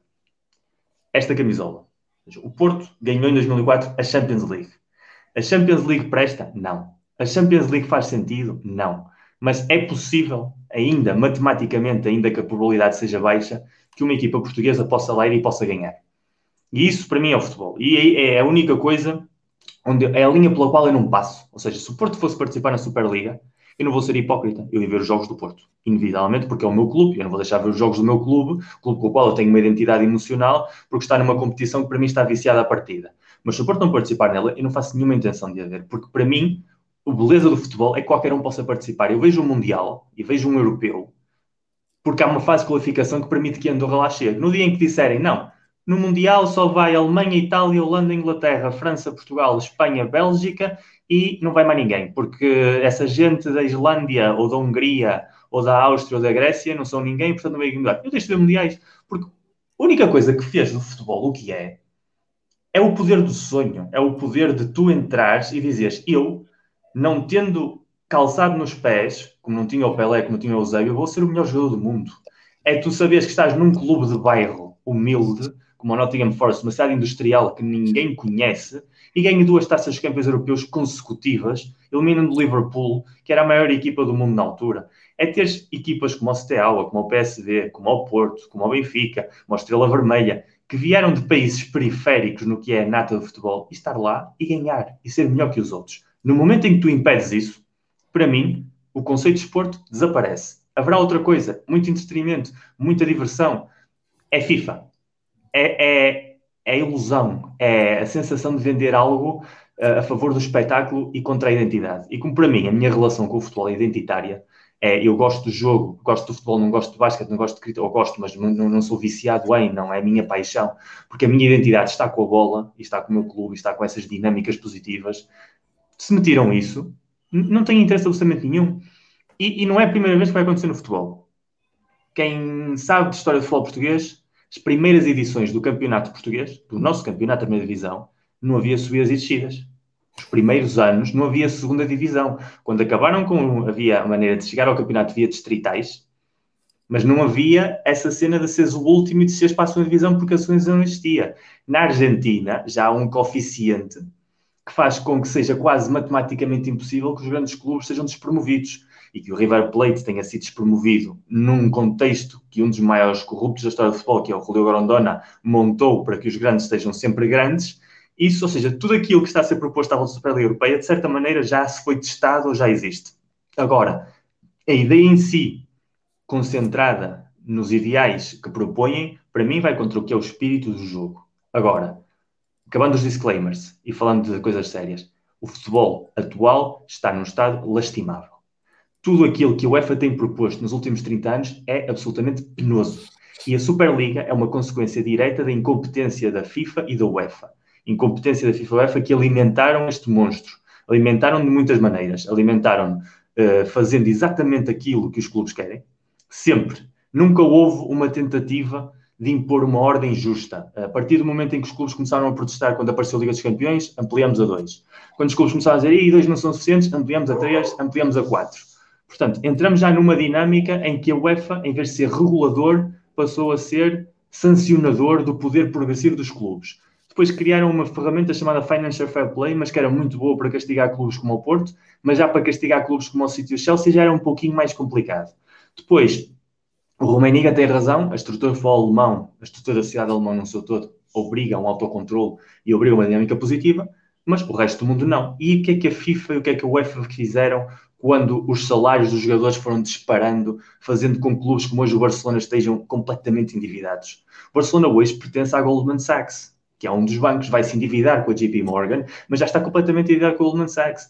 Essa, esse descontrole que o Florentino Pérez, que para mim, pessoalmente, é um dos maiores cancros do futebol mundial nos últimos 30 anos, porque ele sim é um dos fomentadores de toda essa dinâmica destrutiva, começou com a cultura dos galácticos, Uh, a, a, ideia de que contratas um jogador mais pelas camisolas que vendes do que pode dar em campo, tudo isso já vai desvirtuando a essência e vai transformar o futebol num negócio, mas já não é num negócio, porque o futebol sempre foi negócio, mas antes era um negócio proativo. Antes um dono chegava a um clube e investia no clube porque o clube ganhasse, queria ganhar troféus, queria criar um laço com a identidade. O que nós temos hoje, com os donos que a Premier League permitiu entrar sem nenhum tipo de escrúpulos, é gente que quer ganhar dinheiro à custa do futebol. Hoje em dia só tens clubes com donos estrangeiros que querem usar os clubes como recaudadores de dinheiro, com algumas exceções. Curiosamente, as exceções, tirando o caso do Chelsea, o Abramovich, que é um verdadeiro romântico do futebol, podemos gostar mais ou menos dele, mas é alguém que mete o seu próprio dinheiro no clube. Tens o caso do sports washing, que é ter donos, seja do Qatar, seja dos Emirados Árabes Unidos, seja da Arábia Saudita, que utilizam clubes de futebol como bandeiras políticas para poderem, digamos assim, lavar a sua imagem no resto do planeta e parecer que são melhores países que aqueles que são. E essa é a função do PSG e é a função do City e qualquer outro clube que estivesse nas suas mãos.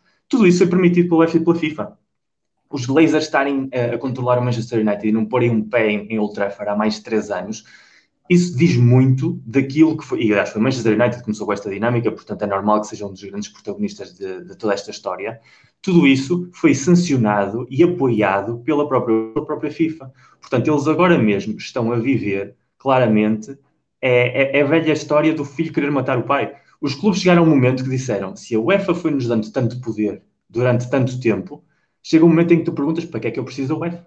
Se o poder já me foram concedendo, o que é que eles vão fazer mais? Vão me dar mais prémios de jogo? Se eu consigo os prémios de jogo por minha conta, não preciso da UEFA para nada. O que é que eles vão fazer mais? Vão condicionar? Porque a UEFA não soube fazer o seu papel o papel da UEFA era proteger o futebol na Croácia, era proteger o futebol na Roménia, era proteger o futebol na Finlândia, era garantir que todos os países tivessem acesso e capacidade de estar a competir regularmente com os melhores. Era garantir que o dinheiro fluía de uma maneira equilibrada em todo o panorama do futebol continental. Não era ampliar vagas a Espanha, Itália e Alemanha para garantir eleições, porque o que fez o Leonardo Johansen primeiro, o que fez o Michel Platini depois e o Seferino agora acabou de chegar a uma coisa do qual já não tem nenhum tipo de solução, portanto é o menos responsável de tudo. Mas toda essa estrutura da UEFA foi permitindo esse poder crescente dos clubes, a ponto em que eles agora acham que por simplesmente não precisam de ninguém. Pessoalmente, eu acho que isto tem uma solução muito evidente que vai acontecer mais tarde ou mais cedo, que é a Superliga, mas num contexto continental, não nesta estrutura, mas numa estrutura já definitiva. Debaixo da UEFA, Superliga por Miguel. Ou seja, é? Miguel, vai haver claramente UEFA, é? uma atuação política. Sim? Não, eu estava a sim, dizer que o, o evidentista, há pouco eu, eu sim, não. Sim, porque não, afinal. Calhar, o, ficou aqui no ar mal entendido o, o, o, óbvio disto é que isto serviu para testar, serviu para seguir uma demonstração de força. Mas a conclusão que tu, tu estavas agora a aflorar, deixa-me só uh, pôr-me à tua boleia, um, ehm, é mesmo essa. A UEFA vai comprar esta ideia de uma maneira ou outra. Claro. E só serviu. Já, já comprou todas. Não tem nada a ver com o dizer, ah, não faço, sai daqui, pulo. Não, eles fizeram isso para mostrar, olha que a gente consegue. É, é, é isto, é o que tu estás a dizer. É, a Champions League aprovada ontem, a Champions League, a Champions League aprovada ontem já tem dois clubes classificados para a Champions por coeficiente.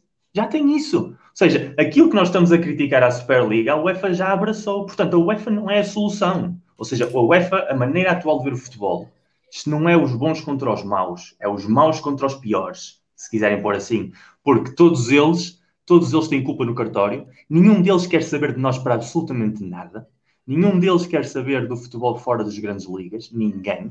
Depois tens aquelas ligas periféricas mais subservientes, como costuma ser a nossa, que vai tomar uma posição de força a favor da UEFA, porque, como tu dizes bem, cresceu à sombra da UEFA e não vai agora abdicar desse protagonismo. Mas o que tu tens realmente é uma luta. E ontem estava a ver um, um, um programa no Twitch em Espanha muito bom e, e dizia um, um, comentador muito bem: isto é uma guerra entre senhores e senhores, e nós que somos os obreiros estamos aqui a ver porque nos querem tirar aquilo que é nosso e estão a discutir entre eles quem é que leva mais 5 euros para o bolso do que outros, tal e qual. Agora, para mim, a nível de decisão de competições, o caminho parece-me evidente que mais tarde ou mais cedo vai haver uma Superliga com divisões, em que possa haver uh, subidas e descidas, acho que vai ser a justificação que vou encontrar, porque acho que o grande movimento político é o movimento britânico.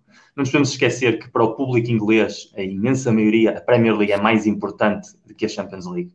Os ingleses, o futebol europeu, interessa-lhes mais ou menos, mas não é assim ela que os fiquem loucos. E tudo aquilo que ameaça a Premier League, então aí sim vai gerar um problema. E, e, o Boris Johnson foi muito esperto, porque com isto encontrou o quê? Encontrou um apoio popular, como provavelmente não encontraria com qualquer outro tema, sobretudo neste contexto porque ele não tem o apoio só dos adeptos dos outros clubes que não estão. É que muitos adeptos dos clubes que estão não querem que os seus clubes estejam.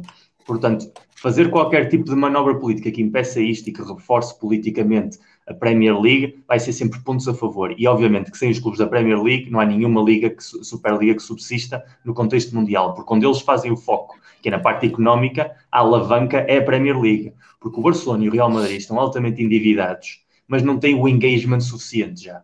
Tiveram há uns tempos atrás, mas hoje em dia são atores periféricos, como a Juventus é, uma, é um ator periférico. O próprio Bayern não é um ator periférico. O centro é a Premier League, portanto, ou consegues fazer com que a Premier League esteja ou tens um problema. Que o Chelsea já tenha anunciado que sai, que o City esteja a caminho disso, claramente diz que este, que este projeto não foi totalmente bem pensado, porque não contavam com as garantias suficientes, nem que fossem legais através da, da escrita de um documento qualquer a título oficial, que prendesse esses clubes. O que nós vamos ter a partir daí é a exigência de que, ok, é preciso mudar, é evidente que é preciso mudar, que este formato da Champions está completamente caduco e todas as transformações que se façam só vão piorar ainda mais a situação.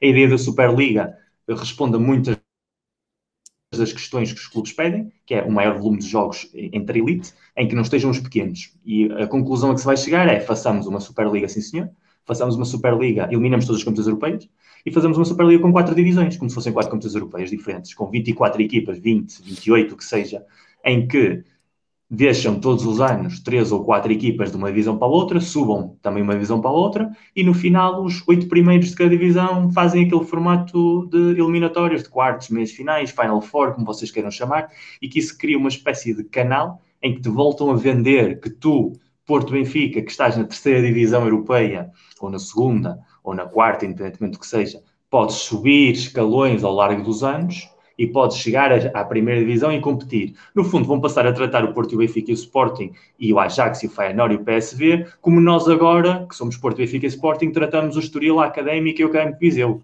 Vocês querem ser campeões portugueses? Podem, sim senhora. Começam na terceira divisão, vão subindo escalões, se chegarem à primeira e conseguirem ganhar, vocês são campeões. É muito complicado? É sim senhor. Vamos nós estar mais ricos durante todo esse período que vocês estão a subir e vai ser ainda mais complicado? Pois vai sim senhor. Mas podem e então vão-te vender isso como o regresso às origens do direito de que os adeptos possam desfrutar da competição aberta e que todos possam competir. Vai ser mais uma mentira, vai ser mais uma falácia, mas vai ser a única forma, digamos, legal que vão encontrar para poderem justificar meterem elite toda ali. E depois, provavelmente, vão também fazer o modelo argentino e vão encontrar maneira de que os clubes de topo, para descerem divisão, é pá, mas isto é assim, uh, precisas ter três anos maus para descer de divisão. Portanto, o Real Madrid, se acabar em décimo, em décimo quinto, em décimo sexto, não desce divisão nunca, porque o Lónica acabou em décimo. Portanto, se acabou em décimo, está safo. Foi aos quartos de final, ou aos oitavos de final, ou o que seja. E encontrarão algum tipo de mecanismo. Isto a nível de competições. Agora, uma coisa muito importante que tu disseste e que para mim vai mais além, e por isso é que eu digo que ontem é um dia muito importante para a história do futebol, que é o que é que vai ser o futebol do futuro? A história dos putos não terem engagement com os jogos 90 minutos é tudo verdade. E, e hoje, ontem, já não lembro se ontem, hoje fiz um, um, thread no Twitter que fala muito sobre isso. Todo o foco da cultura de entretenimento está nos jovens. O futebol é um working class game até os anos 90. A partir daí deixa de ser. Esqueçam lá isso. O futebol é um working class game quando a working class tinha dinheiro e quando a working class podia pagar um bilhete. A partir do momento em que começam a construir estádios modernos na Inglaterra dos anos 90 e que depois nos anos 2000 chegam aos outros lados e os preços dos bilhetes deixam de ser de 5 euros e passam a ser de 50, a working class, adeus. Uh, esqueçam, há pessoas que podem endividar-se para seguir o seu clube, porque há malucos para tudo, mas o core desapareceu. Começam a aparecer as famílias nos estádios, começam a aparecer os adolescentes nos estádios e muda completamente o panorama. E isso segue um, um trend.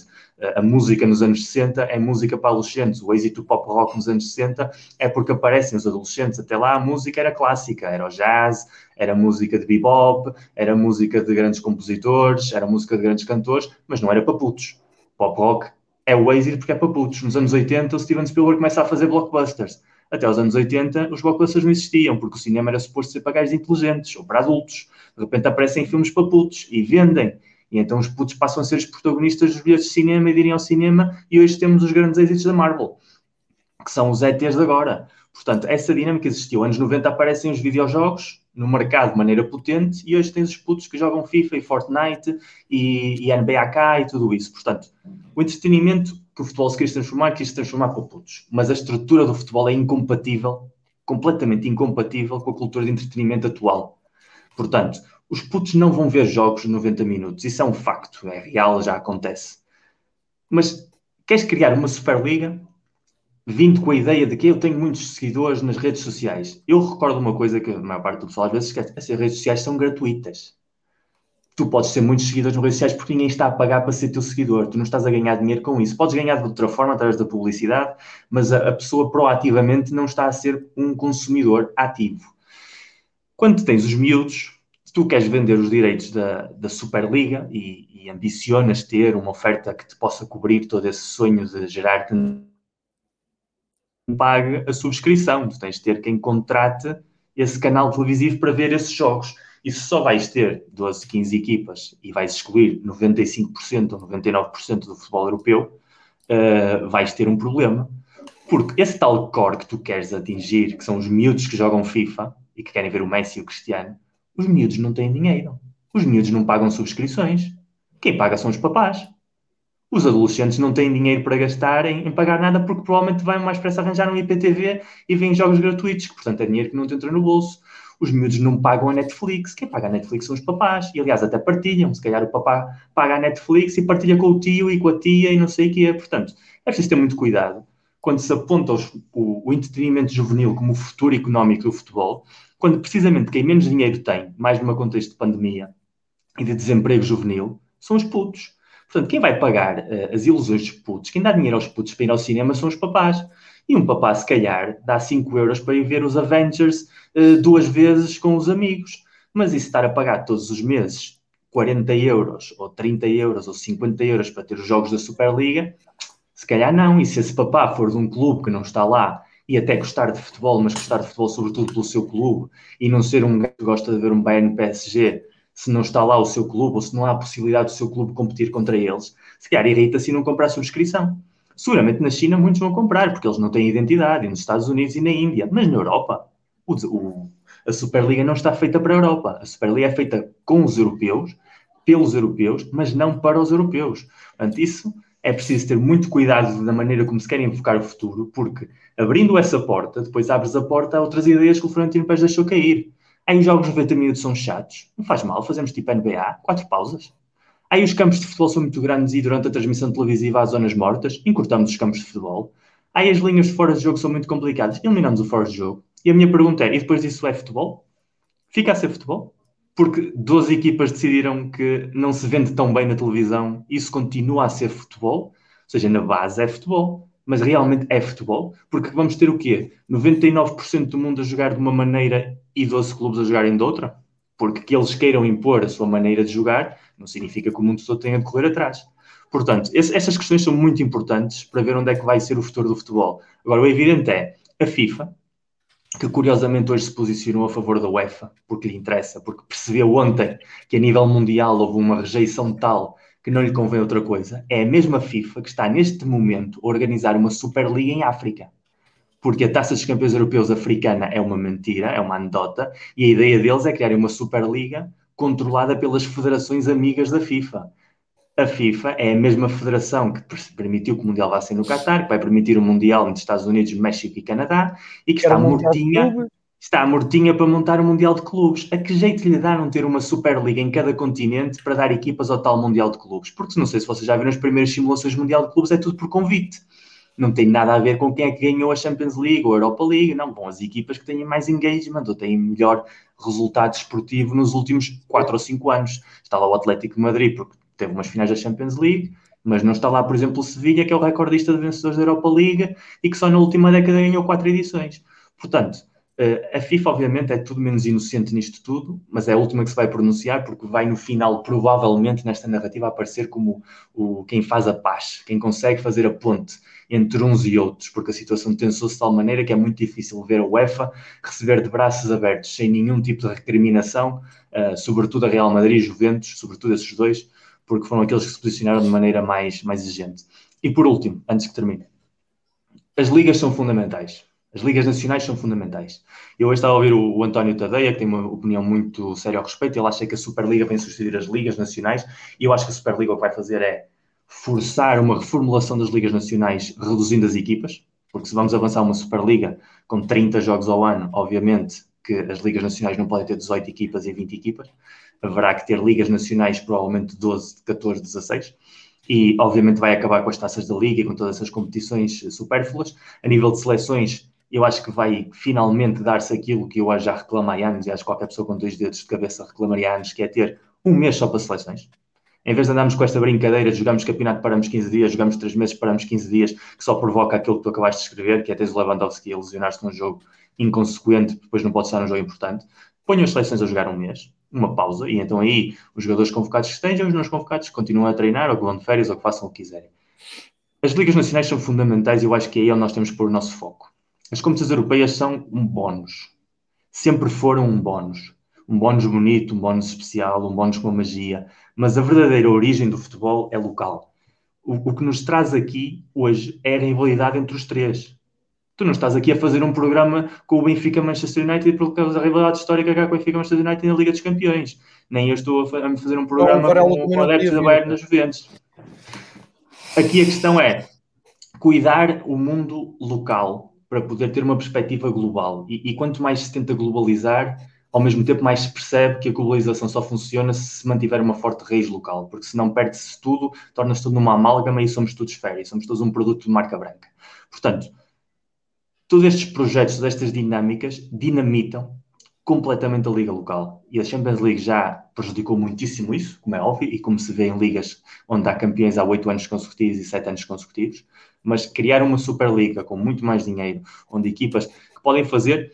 Está o exemplo da Euroliga. Quem gosta de basquete sabe que a Euroliga, que foi também criada por uma cisão de vários clubes, de repente, hoje em dia, há equipas que nunca podem deixar de ir à Euroliga porque estão lá por, por contrato, independentemente do que façam no campeonato, têm plantéis para jogar na Euroliga com os melhores jogadores e jogadores de segundo e terceiro nível para jogar no Campeonato Nacional para não cansar os jogadores da Euroliga. Isso existe hoje. Isso é o caminho das ligas nacionais caso a Superliga vá avante. Porque o que vai fazer o Real Madrid é comprar com o dinheiro que vai ter o melhor jogador do Celta, o melhor jogador do Villarreal, o melhor jogador do Valência, o melhor jogador do Atlético Bilbao e esses jogam no campeonato. E depois os jogadores internacionais vão, vão jogar os jogos europeus. E vai haver ali misturas de equipas. E claro, o Celta, o Villarreal, o Sevilha e o Valência, que não conseguiram ter os melhores jogadores porque nem sequer podem ir à Europa competir e fazer o seu dinheirinho de vez em quando, provavelmente o que é que vai acontecer? Vão perder. Mas vão perder por inevitabilidade. Portanto, se queremos cuidar o produto local, temos de ter muito cuidado com o vamos fazer com o produto global. E depois, obviamente, aquela conversa que nós estamos aqui a ter os três, porque somos portugueses, porque os nossos clubes vão às competições europeias com regularidade. No caso do Porto, até ganhou uh, há 16 anos, 17 anos já. E, e, tivemos clubes nas meias finais e nas finais durante os últimos 20 anos. Mas o que nós estamos aqui a falar é o que provavelmente os nossos amigos na Hungria, ou na Polónia, ou na Roménia deviam estar a falar há 20 anos, que é o que a Superliga nos vai fazer a nós, é o que a Champions da UEFA lhes fez a eles. E o Jorge Agi, que é o Jorge Agi, um dos melhores jogadores da história do futebol, disse isso hoje.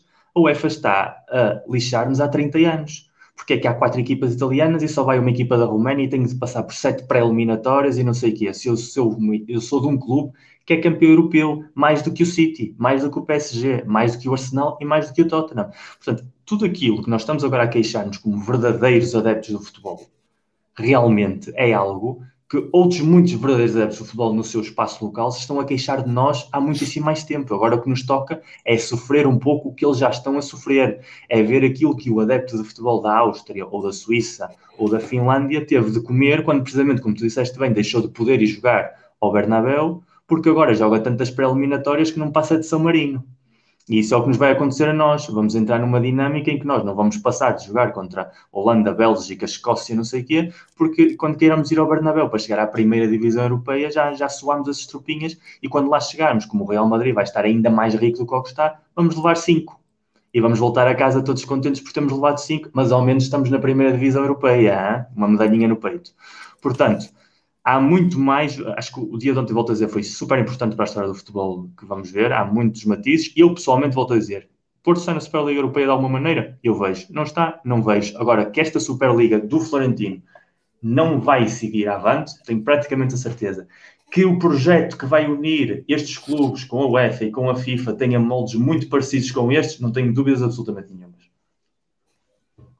Miguel, fizeste uma conclusão que eu não tive tempo para fazer porque passei para ti a palavra e uh, espreitei ali os comentários e acho que nem toda a gente percebeu a conclusão, se calhar por culpa minha, um, porque eu quando disse que era mais importante do que estar a favor ou contra era debater, ouvir, falar, como tu aqui fizeste, como eu já fiz e como o Pedro vai fazer, Um, e, e, estava tão focado nisso uh, que um, se calhar não ficou bem explícito. Que, é claro que eu uh, abomino uma liga fechada tem subidas e descidas. Eu estou a dizer que é o que é. E se há, eu, eu quero é perceber porque é que isto nasceu. Isso estava, subentendido, estava subentendido nas tuas palavras, quer dizer, acho que não é possível. Sim, mas houve pessoal a dizer que. Ah, estava é... subentendido, começaste por dizer logo que não querias a Superliga. Mas... Varela, não sejas mentiroso. Ah, pá, tu, tu deves pensar que eu sou da tua. Pensaste que eu sou da tua cor. Estás a mandar os votos. Deixa-me só aprender aqui a conclusão não, do Miguel. Uh, uh, o Miguel deu aqui uma aula de futebol. Deixem-me dizer, não lhes faço favor nenhum dizer, pá, aproveitem Estamos a falar daqui do espírito de Noites Europeias. O Miguel tem um livro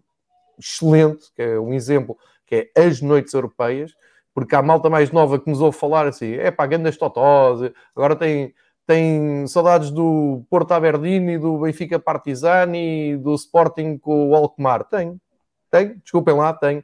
Vão ler o livro que o Miguel escreveu e vão perceber porquê, porque esta parte que o Miguel diz de um Steaua de Bucareste, um Estrela Vermelha, um, até um Marselha, que foram campeões europeus com mérito e marcaram uma, uma, uma altura do futebol europeu, hoje em dia é, é tal e qual como até o Onved, o Frank Vares, que, que, hoje em dia para chegarem ao, ao, a Barcelona e levarem 8, como aconteceu com o Frank Vares, tem que passar 150 jogos e, e dizerem no fim do dia, bem, bem, momento chegámos aqui, isso não é nada, reinter. E há, e há uma coisa também, há uma coisa importante, aquilo que eu disse das divisões, não é nenhuma ideia peregrina, chama-se Liga não, das não. Nações a Liga das é. Nações já pegou nos países, já decidiu que há países de classe, classe A, de classe B, de classe C e classe D.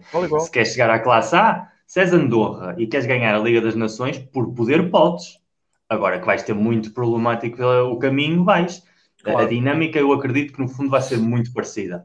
Que vai tratar os clubes de futebol como seleções e vai criar uh, status. A diferença vai ser onde é que vão encontrar o ponto de quantos por países é que podem participar porque aí, como obviamente voltamos à dinâmica da Champions League, há países que têm seis ou sete potentados económicos, e há países que não têm nenhum, e vai querer ter uma maneira de representar toda a gente. Uh, provavelmente haverá playoffs para chegar à quarta divisão, da mesma maneira que há playoffs para chegar à Champions, mas também não vão querer deixar de ter a representatividade máxima daqueles que têm o engagement e o poder económico, porque no fundo a UEFA e a Superliga querem a mesma coisa, fazer o máximo dinheiro possível à custa do futebol. A diferença é que na Superliga o dinheiro vai diretamente para, para poucos clubes e na UEFA vai para muitos clubes, supostamente para todas as federações, que ajuda a alimentar o que se chama de grassroots football, e também vai para os bolsos da própria UEFA, como todos nós sabemos.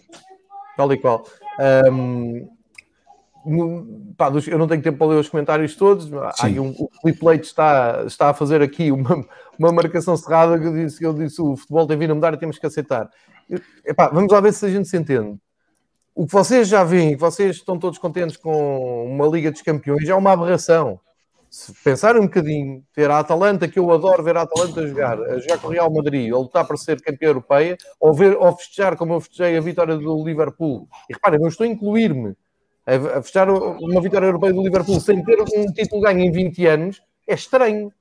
Mas a gente vibra com aquilo e gosta, e na altura tá, mas se formos pensar um bocado, e se eu for honesto, é pá, deixe de ver aquilo, vou ver futebol e tal. É esta a questão. Agora, é o que é? É, é aquilo que nos têm apresentado nos últimos anos. Eu sou contra, sou.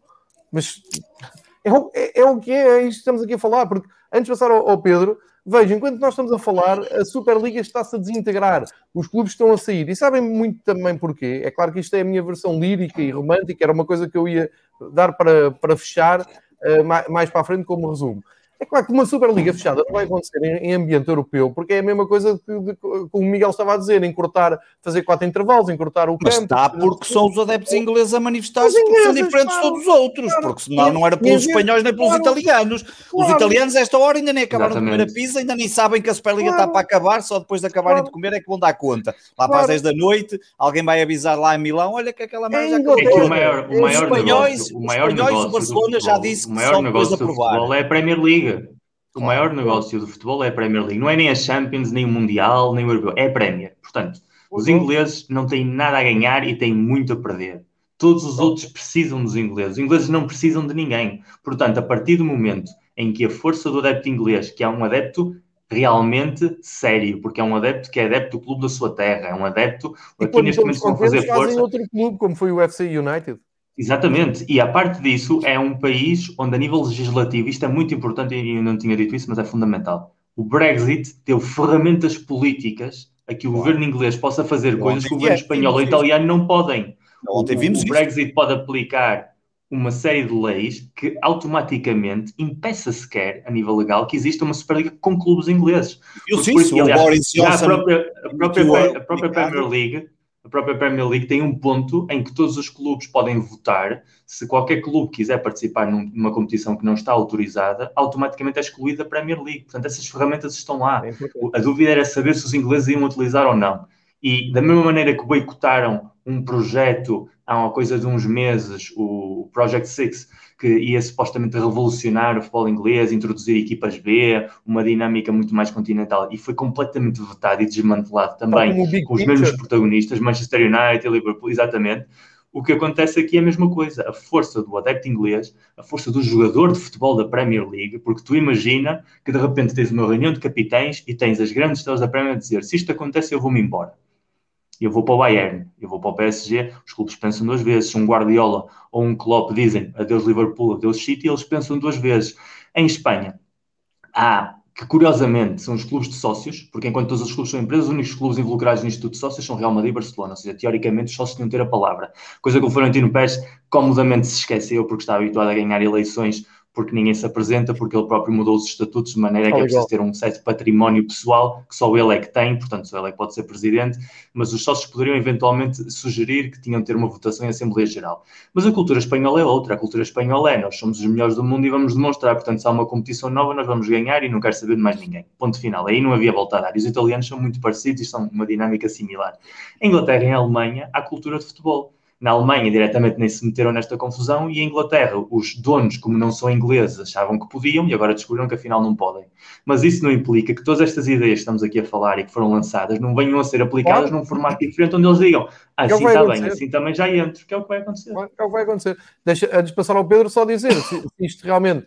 Uh, é o fim da Superliga, uh, tal como nós fomos dizendo aqui ao longo da nossa conversa e tal como tenho dito no Twitter, é claro, isto é uma grande ideia, isto é um, é um grande fantasma, mas enfim, eu, eu, sempre nunca acreditei que aquilo arrancasse, como é evidente, mas é o que o Miguel diz, é, está feito meio caminho já então para acontecer uma outra Superliga nos domínios aceitáveis da UEFA e da FIFA. Vamos ver o que é que vai acontecer. Mas atenção, antes de passar aqui ao Pedro, pá, vejam o que está a acontecer à porta dos estádios do Liverpool, do Chelsea, do City, que estão nas tintas para os donos serem americanos ou com dinheiro ou sem dinheiro e que estão a fazer uma pressão de tal maneira, como aconteceu ontem no City, o que aconteceu ontem no Manchester City é incrível, a quantidade de adeptos que uh, se desmembraram de membros, eles, desmembraram do clube, ou seja, eles lá não têm bem a cena do sócio, mas mandaram um mail a dizer, eu já não pago mais, eu, eu, eu próprio sou uh, membro internacional do, do Liverpool, pago uma, uma franquia por ano e recebo todos os, os programas de jogo e uns gifts que eles,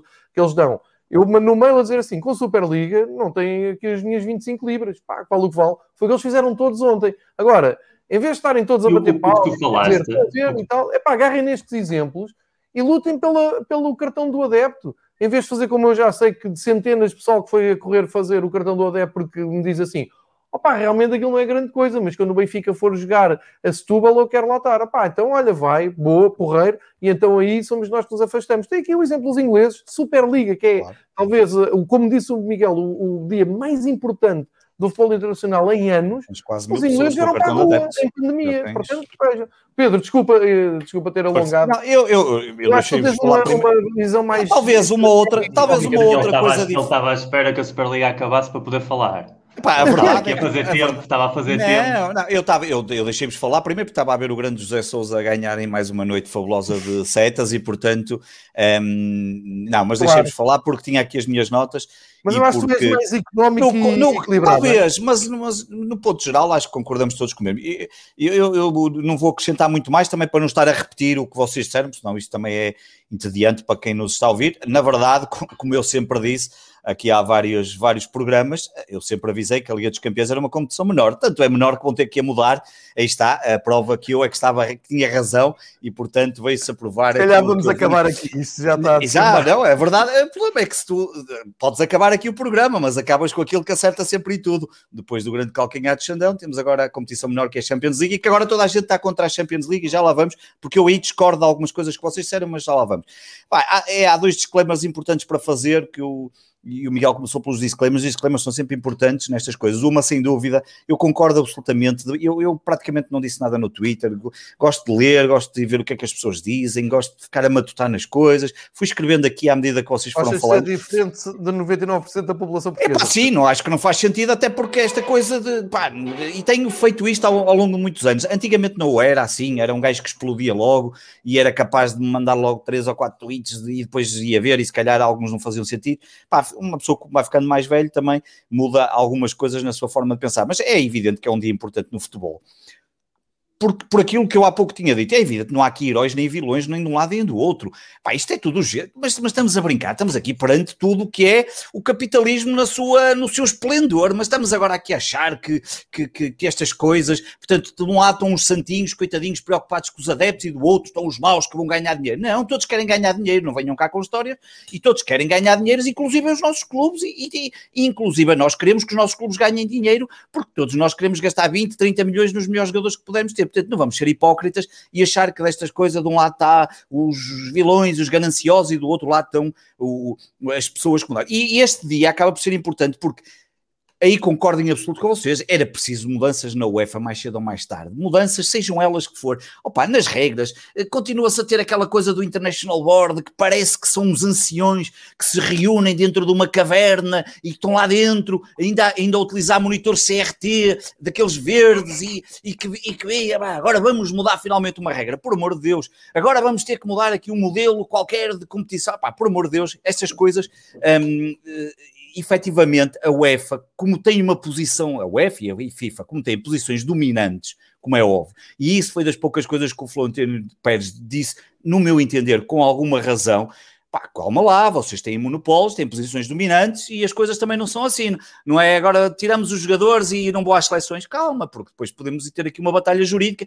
Claro que ele sabia perfeitamente que isto não ia avançar e que dificilmente este modelo iria avançar. Mas ele espetou uma lança, como se costuma dizer, espetou uma lança ali em África, neste caso espetou ali no meio da Europa, e, e, vamos ver o que é que isto vai dar. Os ingleses reagiram da forma que já falamos. Essa era a primeira coisa. A segunda Pá, quando dizem, ah, mas no NBA fazem isto, na outra fazem isto, epá, esqueçam, não há nada que seja comparado com o futebol. Pá, não, podem dizer o que quiserem, NBA, o NHL, NFL, todos os esportes que eu vejo, setas, curling, eh, podem escolher o que quiserem, Jogos Olímpicos, que tudo, podem escolher o desporto que quiserem. Não há nada comparável com o futebol, não há nada em termos de dimensão de audiências, não há nada de dimensão de, de paixão. Epá, não enche um aeroporto para ir receber o Nelson Évora do triplo salto. Acontece de vez em quando uma coisa. Epá, se o Sporting for campeão, enche o aeroporto do Porto, do Salgueiros, vai, vais a Lisboa e o país vira ao contrário. Se for o Benfica é a mesma coisa, se for o Porto é a mesma coisa. E, portanto, e no mundo não há hipótese absolutamente nenhum. O futebol, desse ponto de vista, não tem, não é comparável com nenhum desporto. E, portanto, aquela coisa de achar que podemos fazer, além do mais, as raízes do próprio futebol não são as mesmas das raízes de uma NBA ou das raízes de uma NHL, enfim, e poderíamos entrar por essas questões, mas não é, aqui, não é para mim o ponto mais importante.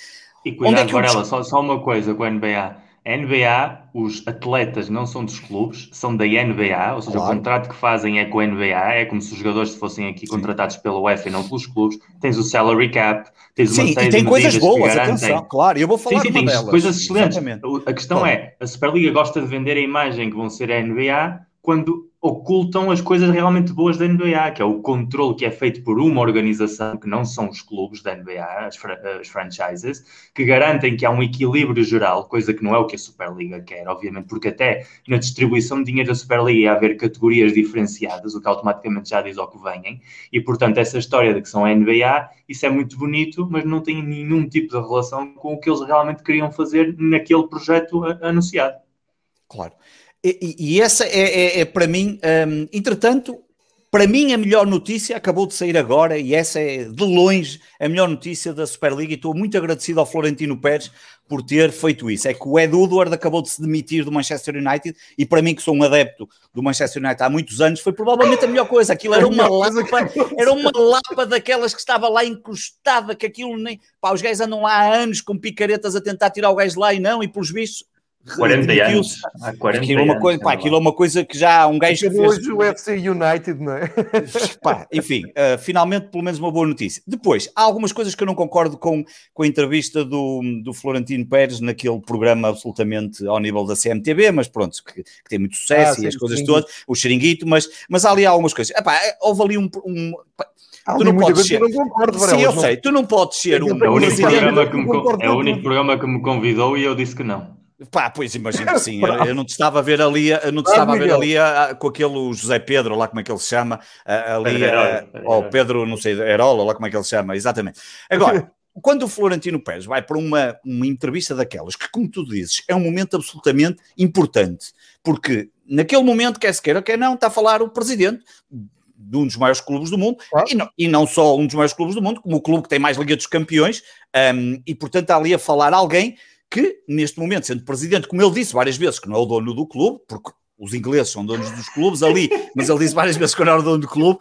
Houve ali uma vez que ele ainda hesitou, porque ele a certa altura quase que lhe precisa dizer, ele disse dono, já, já se, confunde e tal, mas, mas quando ele vem com aquela... E o presidente auto-elegido da própria Superliga, cuidado, não, não Exatamente, mas isso, yeah. ah, isso, como ele disse, foi escolhido, podia ser ele, a seguir pode ser já o Laporta. Cuidado, ele, ele é um podia ser o Laporta logo a seguir, ele, mas não ele foi. tem um trauma, ele tem um trauma com Santiago Bernabéu, ele quer que a vida dele seja um caldo de Santiago Bernabéu. Santiago Bernabéu arranjou um estádio, ele está a fazer um estádio. Santiago Bernabéu ganhou seis Champions, ele já ganhou cinco. Santiago Bernabéu ajudou a criar a Taça dos Campeões Europeus. Ele tinha de fazer uma coisa similar. Isto é, é tudo uma psique.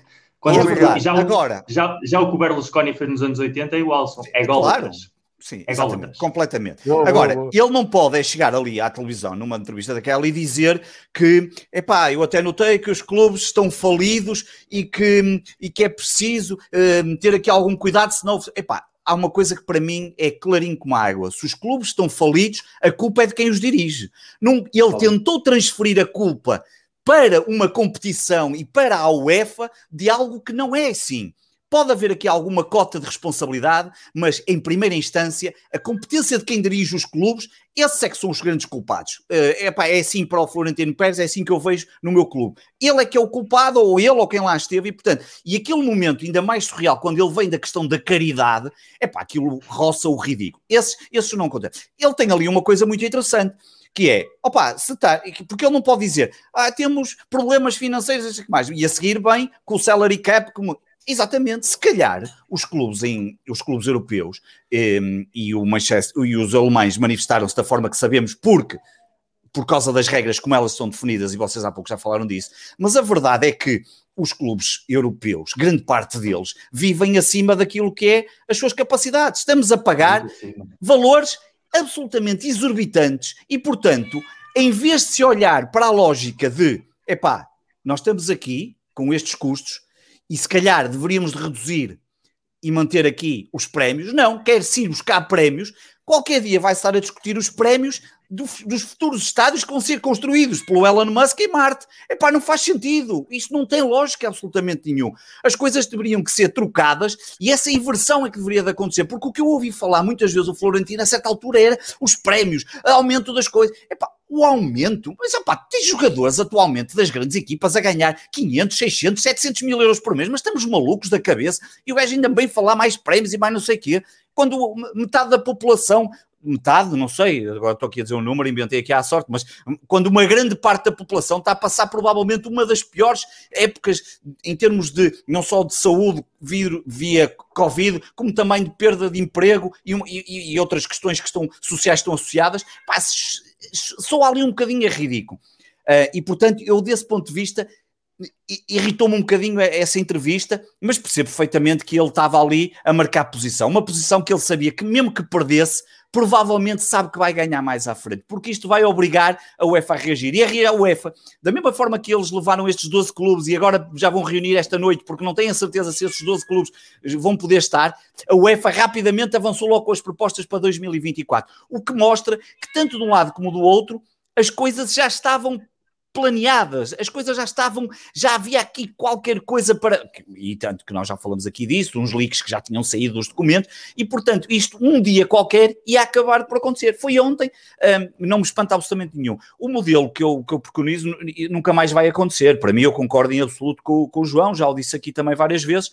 Eu, para mim, cada vez mais serei sempre um fã taça dos clubes campeões europeus, taça das taças, taça UEFA, modelos em que eu posso ver os clubes, uh, sejam eles quais forem, eu não tenho problema nenhum, já o disse aqui várias vezes, eu quando, eu quando morei em Lisboa e quando trabalhei, morei, trabalhava em Lisboa durante quatro anos, ia muitas vezes ter com o amigo João Gonçalves, só pelo simples prazer de podermos falar de futebol, muitas vezes íamos jantar aos Edmundos da vida, as rodas, ou então ver o Estoril com, como é que se chama o rei do clube, que eu já não lembro, Pachauar, ou lá, como é que se... era um clube assim, uma coisa, assim, uma coisa absolutamente, íamos lá e ainda dava para comer aqueles pães com chouriço, aquelas coisas todas, mas era porque, porque, porque eu vivo, eu gosto desse romantismo, acho piada, é, é isso, que, porque de outra forma, se não fosse assim, é, era impensável uh, irracionalmente, porque, porque se nós formos a pensar racionalmente, já tínhamos desistido do futebol há muito tempo. Tem aqui o meu gato Amiá, que também concorda comigo. Depois, sim, é Olha, depois há que... Eu, eu, não entendo é porque é que. Diz que eu aproveito a vida para o gato. Eu não atendo porque é que Fernando Gomes na UEFA, já, já que podíamos aproveitar a ideia da taça dos campeões europeus, da taça UEFA e da taça das taças, fazer uma taça europeia das taças da Liga. E aí Portugal era grande candidato a ganhar. Uma, uma taça europeia? Das taças da Liga. Éramos candidatos a ganhar. Oh, Miguel. Éramos dos únicos, os outros a acabar todos com isso. Então, Tá Olha, depois. É verdade, deixa éramos campeões europeus da taça da Liga. Depois, deixa-me dizer aqui uma coisa também importante, porque eu, eu, vocês falaram aqui várias vezes o modelo atual da Champions League. Eu, eu não um, percebo na essência o que, vos, o que vocês dizem. É um modelo já desvirtuado em termos de campeões, mas não é um modelo que eu acho que seja assim tão, tão mau nesse sentido. Tem que ser mudado, tem que ser alterado. Acredito que sim, tem que sofrer alterações Uh, sim, gostava que voltasse a um modelo se calhar do passado, não vai acontecer, portanto não vale a pena também estar a pensar numa coisa que não vai acontecer. O romantismo, uh, o futebol mudou uh, quando passou daquela famosa versão para o futebol moderno e as SADs, essa coisa toda, não vai voltar ao passado, ou pode voltar, mas eu se calhar já não cá andarei, e nessa altura estarei a jogar noutros locais futebol, mas, mas a verdade é que o modelo, eu não sei se este modelo é bom, se é mau, se pode ser, percebo que haja que seja possível fazer aqui algumas coisas e salto aqui para uma coisa que o Miguel disse. A questão das divisões, até aceitaria essa questão de uma Superliga aberta de divisões, desde que para mim é essencial que todos tenham a sua oportunidade de ganhar. Se há um clube da Albânia que por algum momento tem a possibilidade de partir, seja de uma claro. sexta divisão ou seja de um outro qualquer, eu aí aceito qualquer modelo. Um modelo que retire, um, que retire equipas é, da mesma forma como nós falamos aqui várias vezes do modelo da Taça de Portugal. Se tu retiras as equipas da Taça de Portugal, um, um seja um qualquer, um a 20, e esse não tem pelo menos uma oportunidade, seja ela qual for, de poder participar, nem que seja na primeira ronda ou numa pré-ronda da Taça de Portugal, esse modelo para mim desvirtua a competição. Ainda ontem dei este exemplo no Sporting 160, pá, quando fomos ao, um, quando fomos ao, ao, ao podcast do Spanenka, eh, no ano no, do, do, do festejo do primeiro aniversário, Uh, ouvimos lá uma história fabulosa do Oscar Botelho, que já falamos aqui, uh, que é o comentador da Eleven e da, e da, e da Renascença, que é o Zimbábue com o Mali.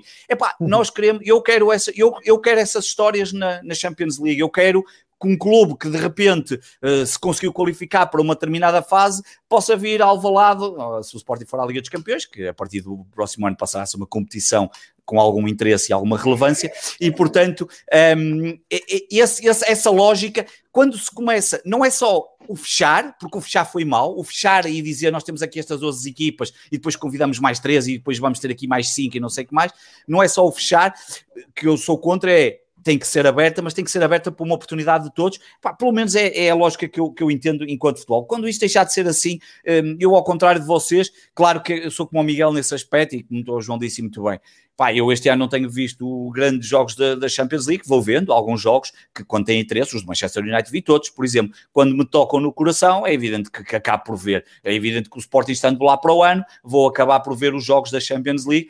Um, agora, deste modelo da Superliga, epá, se me disseste, se o Sporting lá tivesse, uh, epá, provavelmente iria ver, uh, chegar àquela hora e nós, se está a dar o Sporting na televisão, uh, acabamos sempre por ver, ficar... Claro. Óbvio depois, mesmo depois Sporting, claro que ias ver, claro que Sim, é evidente. Depois, a questão da. Epá, depois há aqui uma questão que parece-me que vai acabar por cair com estes últimos momentos. Era óbvio que poderia haver aqui uma, uma batalha jurídica ou financeira. Se a coisa entrasse em determinados níveis, mas eu penso que nenhum, nenhuma parte quereria. A certa altura iríamos ter aqui cambadas de, de advogados e, e, dinheiro gasto, que não é propriamente. Os, os, dados estão aí à vista. Os 12 clubes neste momento têm uma dívida na casa dos 7,2 mil milhões de, de, de, dólares, ou 7 bilhões, se olharmos para a notação americana, um, e portanto têm ali problemas que eu percebo que são resolver, mas esses problemas também não podem ser só resolvidos com base em alterações, e portanto nós somos os melhores, somos os mais ricos e vamos arranjar aqui uma forma de ainda ganhar mais dinheiro e que se lixem lá os outros, e portanto não estamos para aí pouco muito importantes. E portanto, esse para mim. Uh, termino com, com, com, com, uma, com, com aquilo que, que comecei. Foi importante, acho que sim, não sei se estava a contar que fosse ontem, se não fosse ontem ia ser depois da manhã ou no final da época. Não sei se o timing é o melhor ou o pior. Estas coisas são sempre complicadas de saber o que é que é.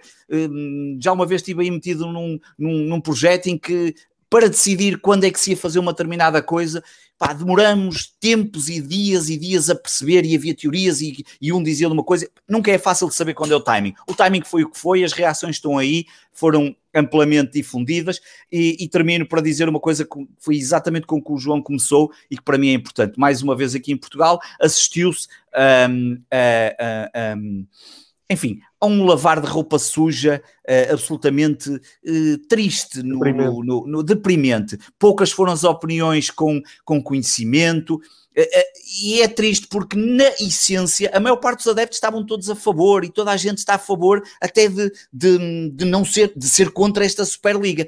Mas depois, epá, eu vi hoje, durante muitos dias, hoje, durante muitas horas, hoje o tweet por causa de mostrar que o Vieira em 2017, epá, trazer o Vieira e o tweet dele, de, o vídeo dele, que em 2017 ele era a favor da Superliga e agora não é, como ontem disse, epá, é uma coisa à portuguesa, é uma coisa portuguesinha, mesquinha, é uma coisa pá, que não me interessa. Quando, quando, quando, e eu digo o Vieira, podia ser o, o Barandas, podia ser o Porto.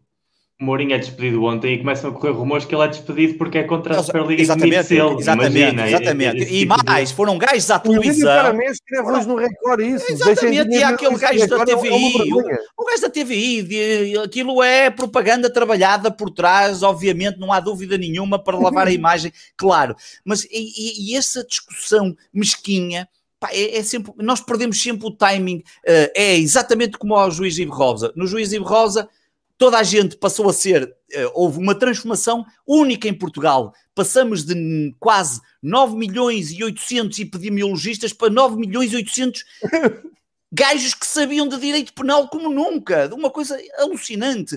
E em vez de se discutir o que é que era importante, que é a reforma da justiça, e isto aqui é só um atalho de fosse, a reforma da justiça e os problemas que existem, que estão visíveis e que ficaram visíveis com isto, não. Foi horas e horas a desgastar, e o juiz é que estava mal e errado, e o Sócrates, e, e perde-se o time. E aqui é exatamente a mesma coisa. Felizmente, ninguém nos liga, obviamente. Ninguém quer saber de lá, é óbvio que isto nos chegou lá fora. Eh, o primeiro-ministro foi para lá dizer umas coisas, mas é pá, ele tanto podia dizer aquilo como, como podia ter feito um tweet com uma receita de.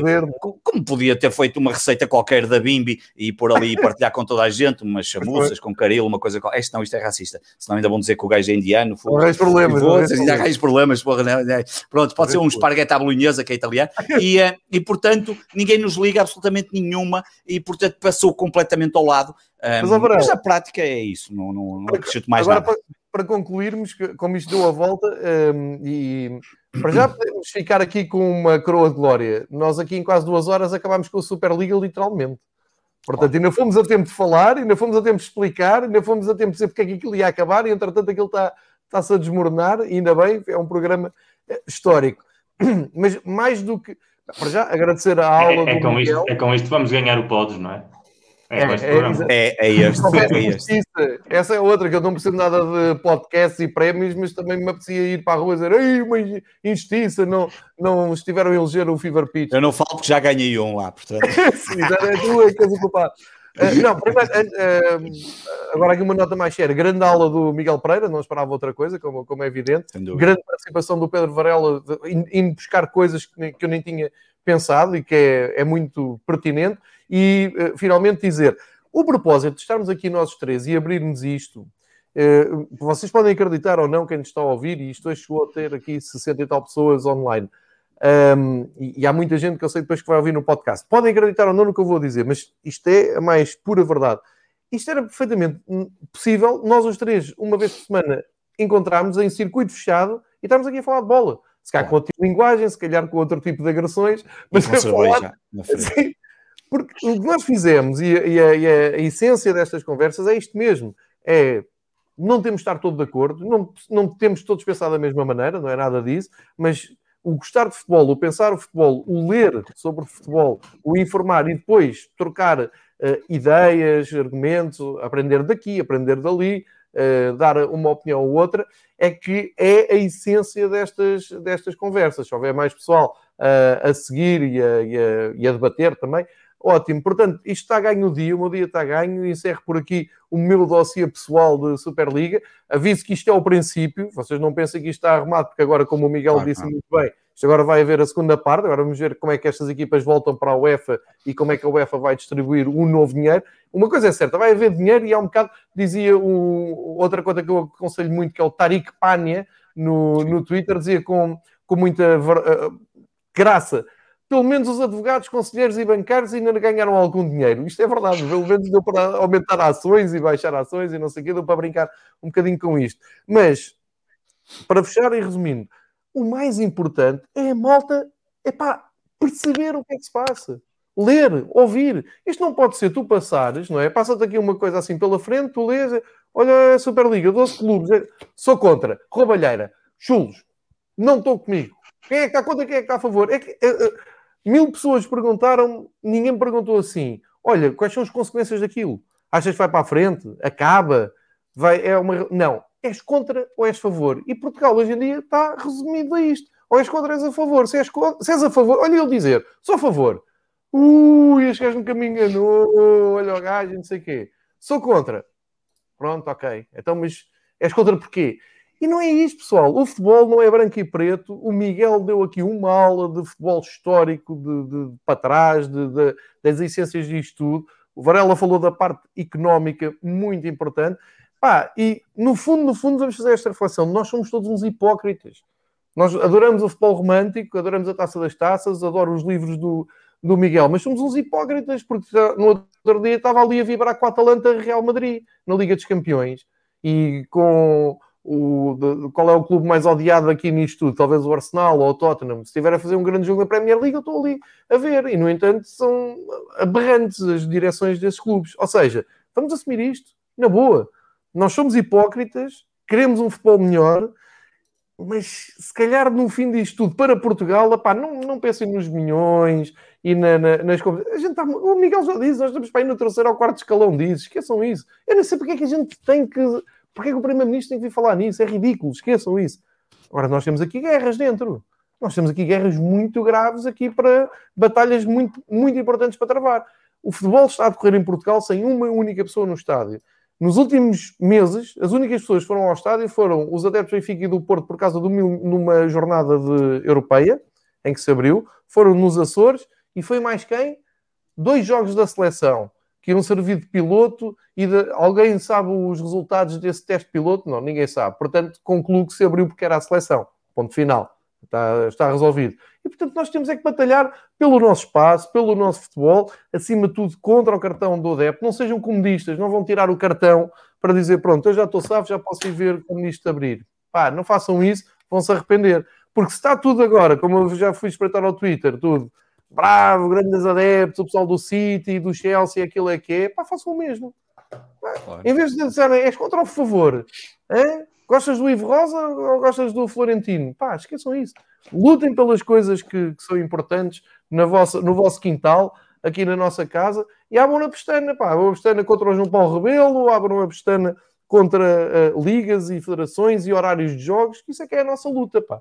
E ficou provado aqui nesta Superliga que os adeptos têm peso. É claro que não foram só os adeptos, não sejam líricos a pensar que foram os adeptos que acabaram com isto, porque isto era uma coisa que não, não ia acontecer. Mas, olha, estou muito orgulhoso desta conversa, quero-vos agradecer aos dois. Não sei se depois querem acrescentar mais alguma coisa, mas antes de vos passar, quero agradecer mesmo, do fundo do coração, esta conversa, porque isto eu teria com vocês à mesa do Edmundo, passa aqui a, a, a publicidade, a beber umas cervejas, a comer umas bifanas, E era isto. Se há malta que gostou da conversa, uns concordando mais, outros concordando não menos. Não vamos para o Edmundo comer bifanas, por amor de Deus. Essa merda, não, vamos para o Edmundo comer a sério, não é agora comer bifanas. Desculpa lá. Pronto, vamos digo eu, digo eu, digo eu. E pagas tu. Não, paga o João. Se eu vou lá, sou convidado. Eu vou lá, eu, eu, sou, eu sou o convidado. Quando ele vem à minha terra, muito obrigado por, pela vossa Ah, quando, então quando, quando, quando, jantarmos em Gaia em agosto, pagas tu, ok? Eu viste isto, ficou ah, em direto, João, viste? Pago, não, tem, não tem ah, problema absolutamente. Miguel, eu quando vou para Gaia nem carteira levo. Claro, exatamente, ah. claro. A mim, é. a mim da última vez não me disseste isso, Varela, da última vez. Não te preocupes, Miguel, que quando vieres cá já tenho tudo comprado para ti. Um saco de fazer um bloquinho nos pés e uma cordazinha e uma pedra para te tirar o Rio Douro. que grande final de emissão, é, senhor. Não, não, isto também tinha piada, estávamos aqui todos aos beijinhos e abraços. Não, não, como é óbvio. Não Olha, muito obrigado aos três. Mas... Hoje chega às duas horas, mas valeu a pena, acho que foi histórico. Pá. Miguel, muito obrigado. Miguel, mais alguma, obrigado. vai ser mais alguma coisa? Não, Miguel. Aí já é para acabar, aí já é mesmo para irmos embora. Já, já, vamos, já acabamos. Já acabamos mas, voltamos para a semana. Voltamos para a semana, não é? Haverá alguma coisa que acabar para a semana, por isso voltamos para a semana. Exato. Estou aí na lista temos aqui numa... É procurar coisas que acabem para a semana e tratamos disso. Olha, a invencibilidade de Sporting, por exemplo. Olha aí, está calado. Como, como, disse esse grande poeta do futebol português, o Petit, tirar a virgindade ao Sporting, não é? Ah, pá, está calado esse futebol desse gajo, pelo amor de Deus. Mas, muito, queridos, bem. muito obrigado, bom jantar a todos, obrigado a todos que participaram. Agora a minha filha diz que quer mandar um beijinho ao João, estás a ver? Olha, cá está. E a mãe, estás a ver? É tudo. Agora a família entrou pelo quarto adentro. Abraço. Momento familiar a fechar Momento isso. familiar, é assim. Como quem diz, desliga lá essa merda e vamos embora para ali para a mesa jantar. grande abraço. Grande abraço, um abraço. a todos. Até para a semana.